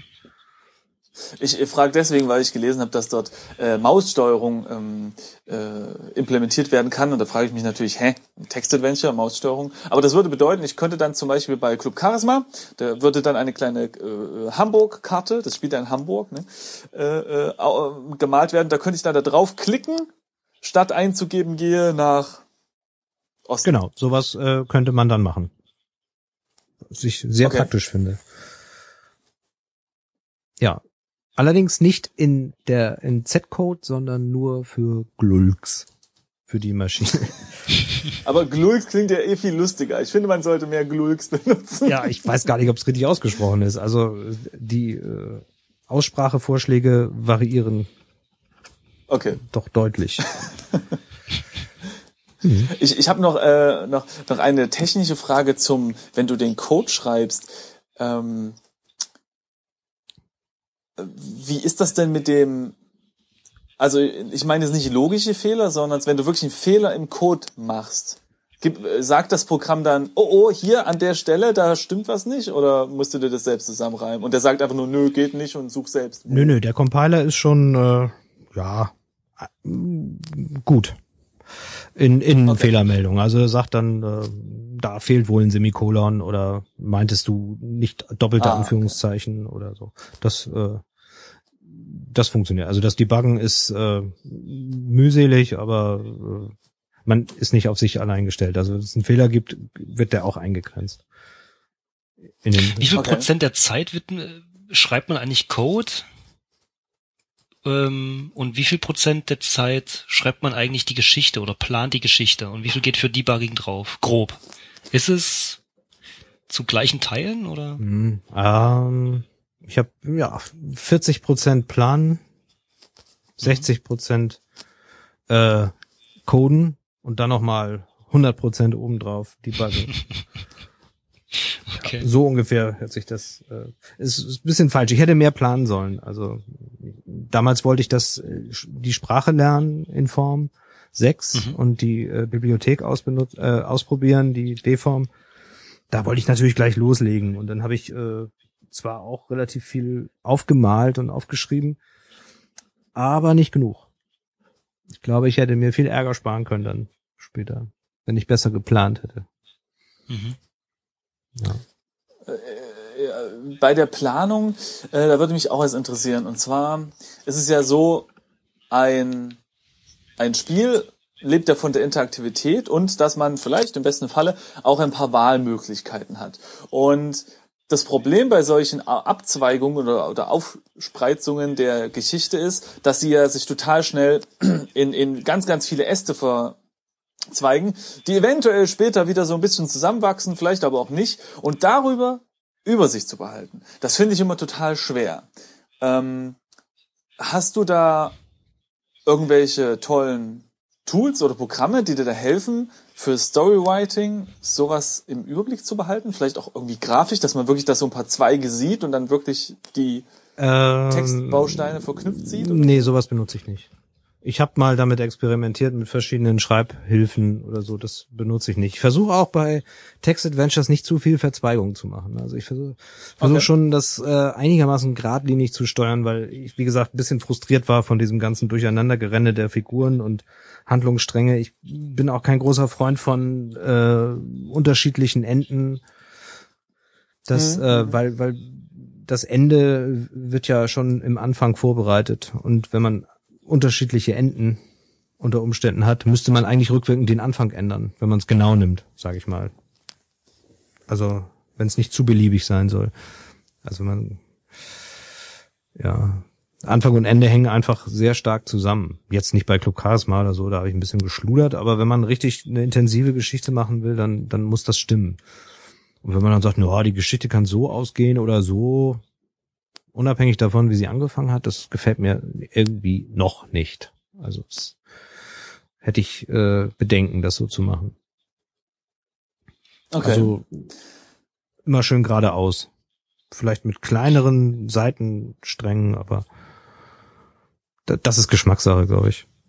Ich glaube, viele Rollen, also viele größere Rollenspielfirmen äh, benutzen jetzt ein Tool, das heißt äh, Artisy Draft, glaube ich.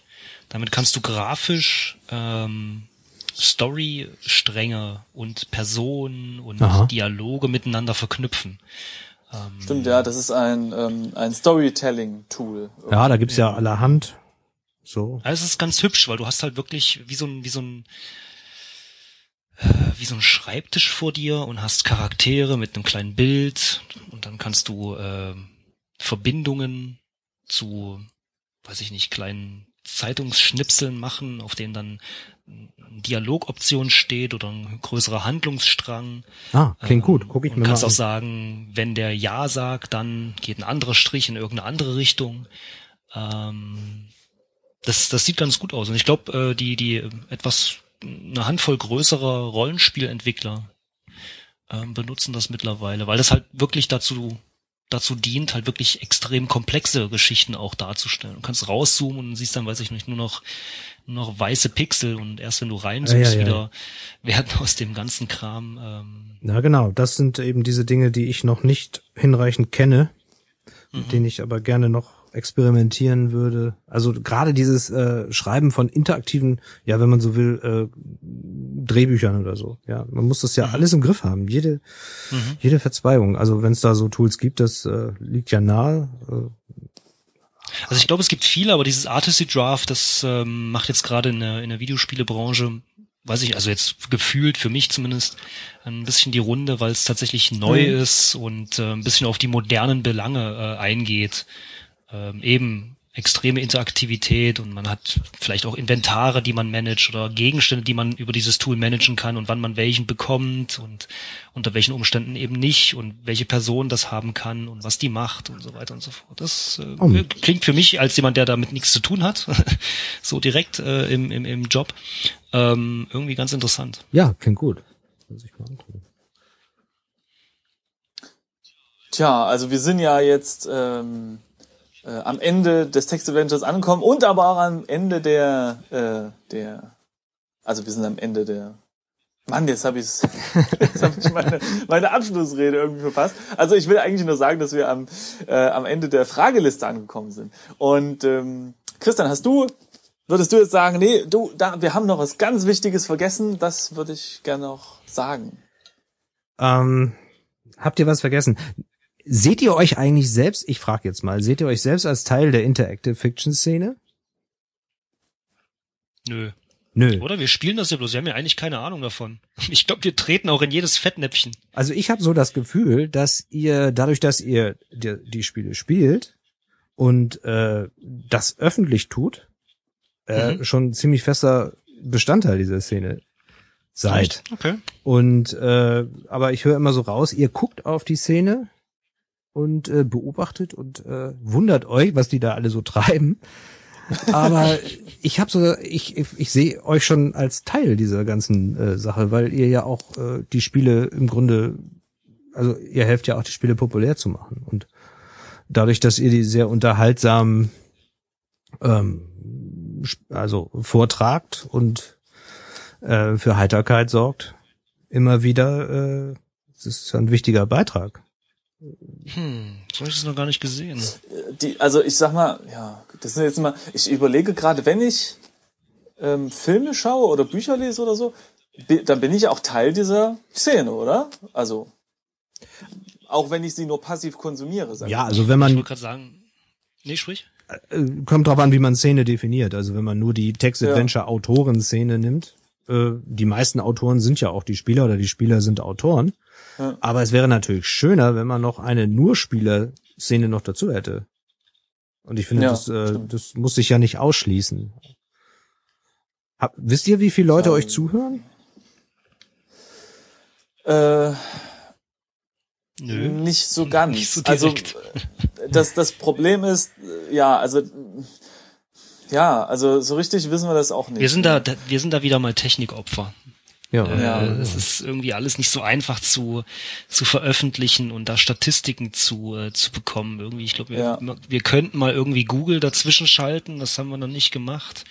Aber auch das würde irgendwie nur Klicks und keine Downloads Ja, genau. äh, messen und natürlich auch äh, wie viel, wie viel der Leute hören nur die ersten fünf Minuten rein, bis sie feststellen, dass es eigentlich doch ziemlich langweilig ist oder eben auch nicht. Ähm, also es ist schwer. Also ich glaube, wir, wir haben ein paar Zahlen, so das Übliche, was so ein, was so ein Mhm. Server so rausspuckt an, äh, an so Statistikzahlen. Ähm, die sind manchmal verdammt hoch und irgendwie denkt man, so viele können das doch gar nicht sein. Ähm, also, also ich persönlich bin mir da ein bisschen unschlüssig, muss ich echt zugeben. Ja, also wenn man spontan auf diese Zahlen guckt, dann denkt man so, boah, wir, wir sind weltberühmt, ja. Und dann muss man das aber ein bisschen in, äh, in Relation bringen, weil wenn dort zum Beispiel steht, also jetzt mal als Beispiel, ähm, 200 Megabyte wurden runtergeladen jetzt an, an reiner MP3, dann muss man das erstmal schön durch 10 teilen oder so, also je nachdem, wie groß die Dateien eben normalerweise sind. Und dann kommt man eben drauf, dass eben 20 Leute diese Sache runtergeladen haben. Das heißt aber nicht, dass sie sich angehört haben Ja, klar. ähm, und gut befunden haben. Zum Beispiel. Aber ich habe schon in den äh, in, in euren äh, Kommentaren gesehen, da waren einige schon so aus der klassischen Szene, die haben sich da auch mal der ein oder andere, meine ich doch, äh, auch mal geäußert. Das stimmt, ja. Das stimmt, ja. Also äh, man muss aber sagen, dass du der einzige Autor bist, der sich bei uns mal gemeldet hat. ja, das wundert, Von dem wir wundert wissen. mich. Oder? Von dem wir Äh, wissen. Von dem ihr wisst, dass er sich bei euch gemeldet hat. Nein, dass, dass er ein Autor ist. Ich weiß nicht, wer sich hinter manchen Namen äh, Ja, in den okay, Kommentaren versteckt, das meine Ach ich. so, einfach nur kommentieren, ja, aber man, manchmal hat man ja noch kluge Dinge dazu zu sagen. Ich wollte mich eigentlich gar nicht einmischen bei euch. Also ich hatte gedacht, ich genieße das einfach mal, aber ich merkte schon, ey, ja, jetzt kommen, jetzt finden sie so viel Fehler, das, äh, das geht nicht gut. Deswegen, also äh, hatte auch so Spaß gemacht. Ich hatte das äh, ähm, gar nicht vor eigentlich, aber so ist es ja viel netter.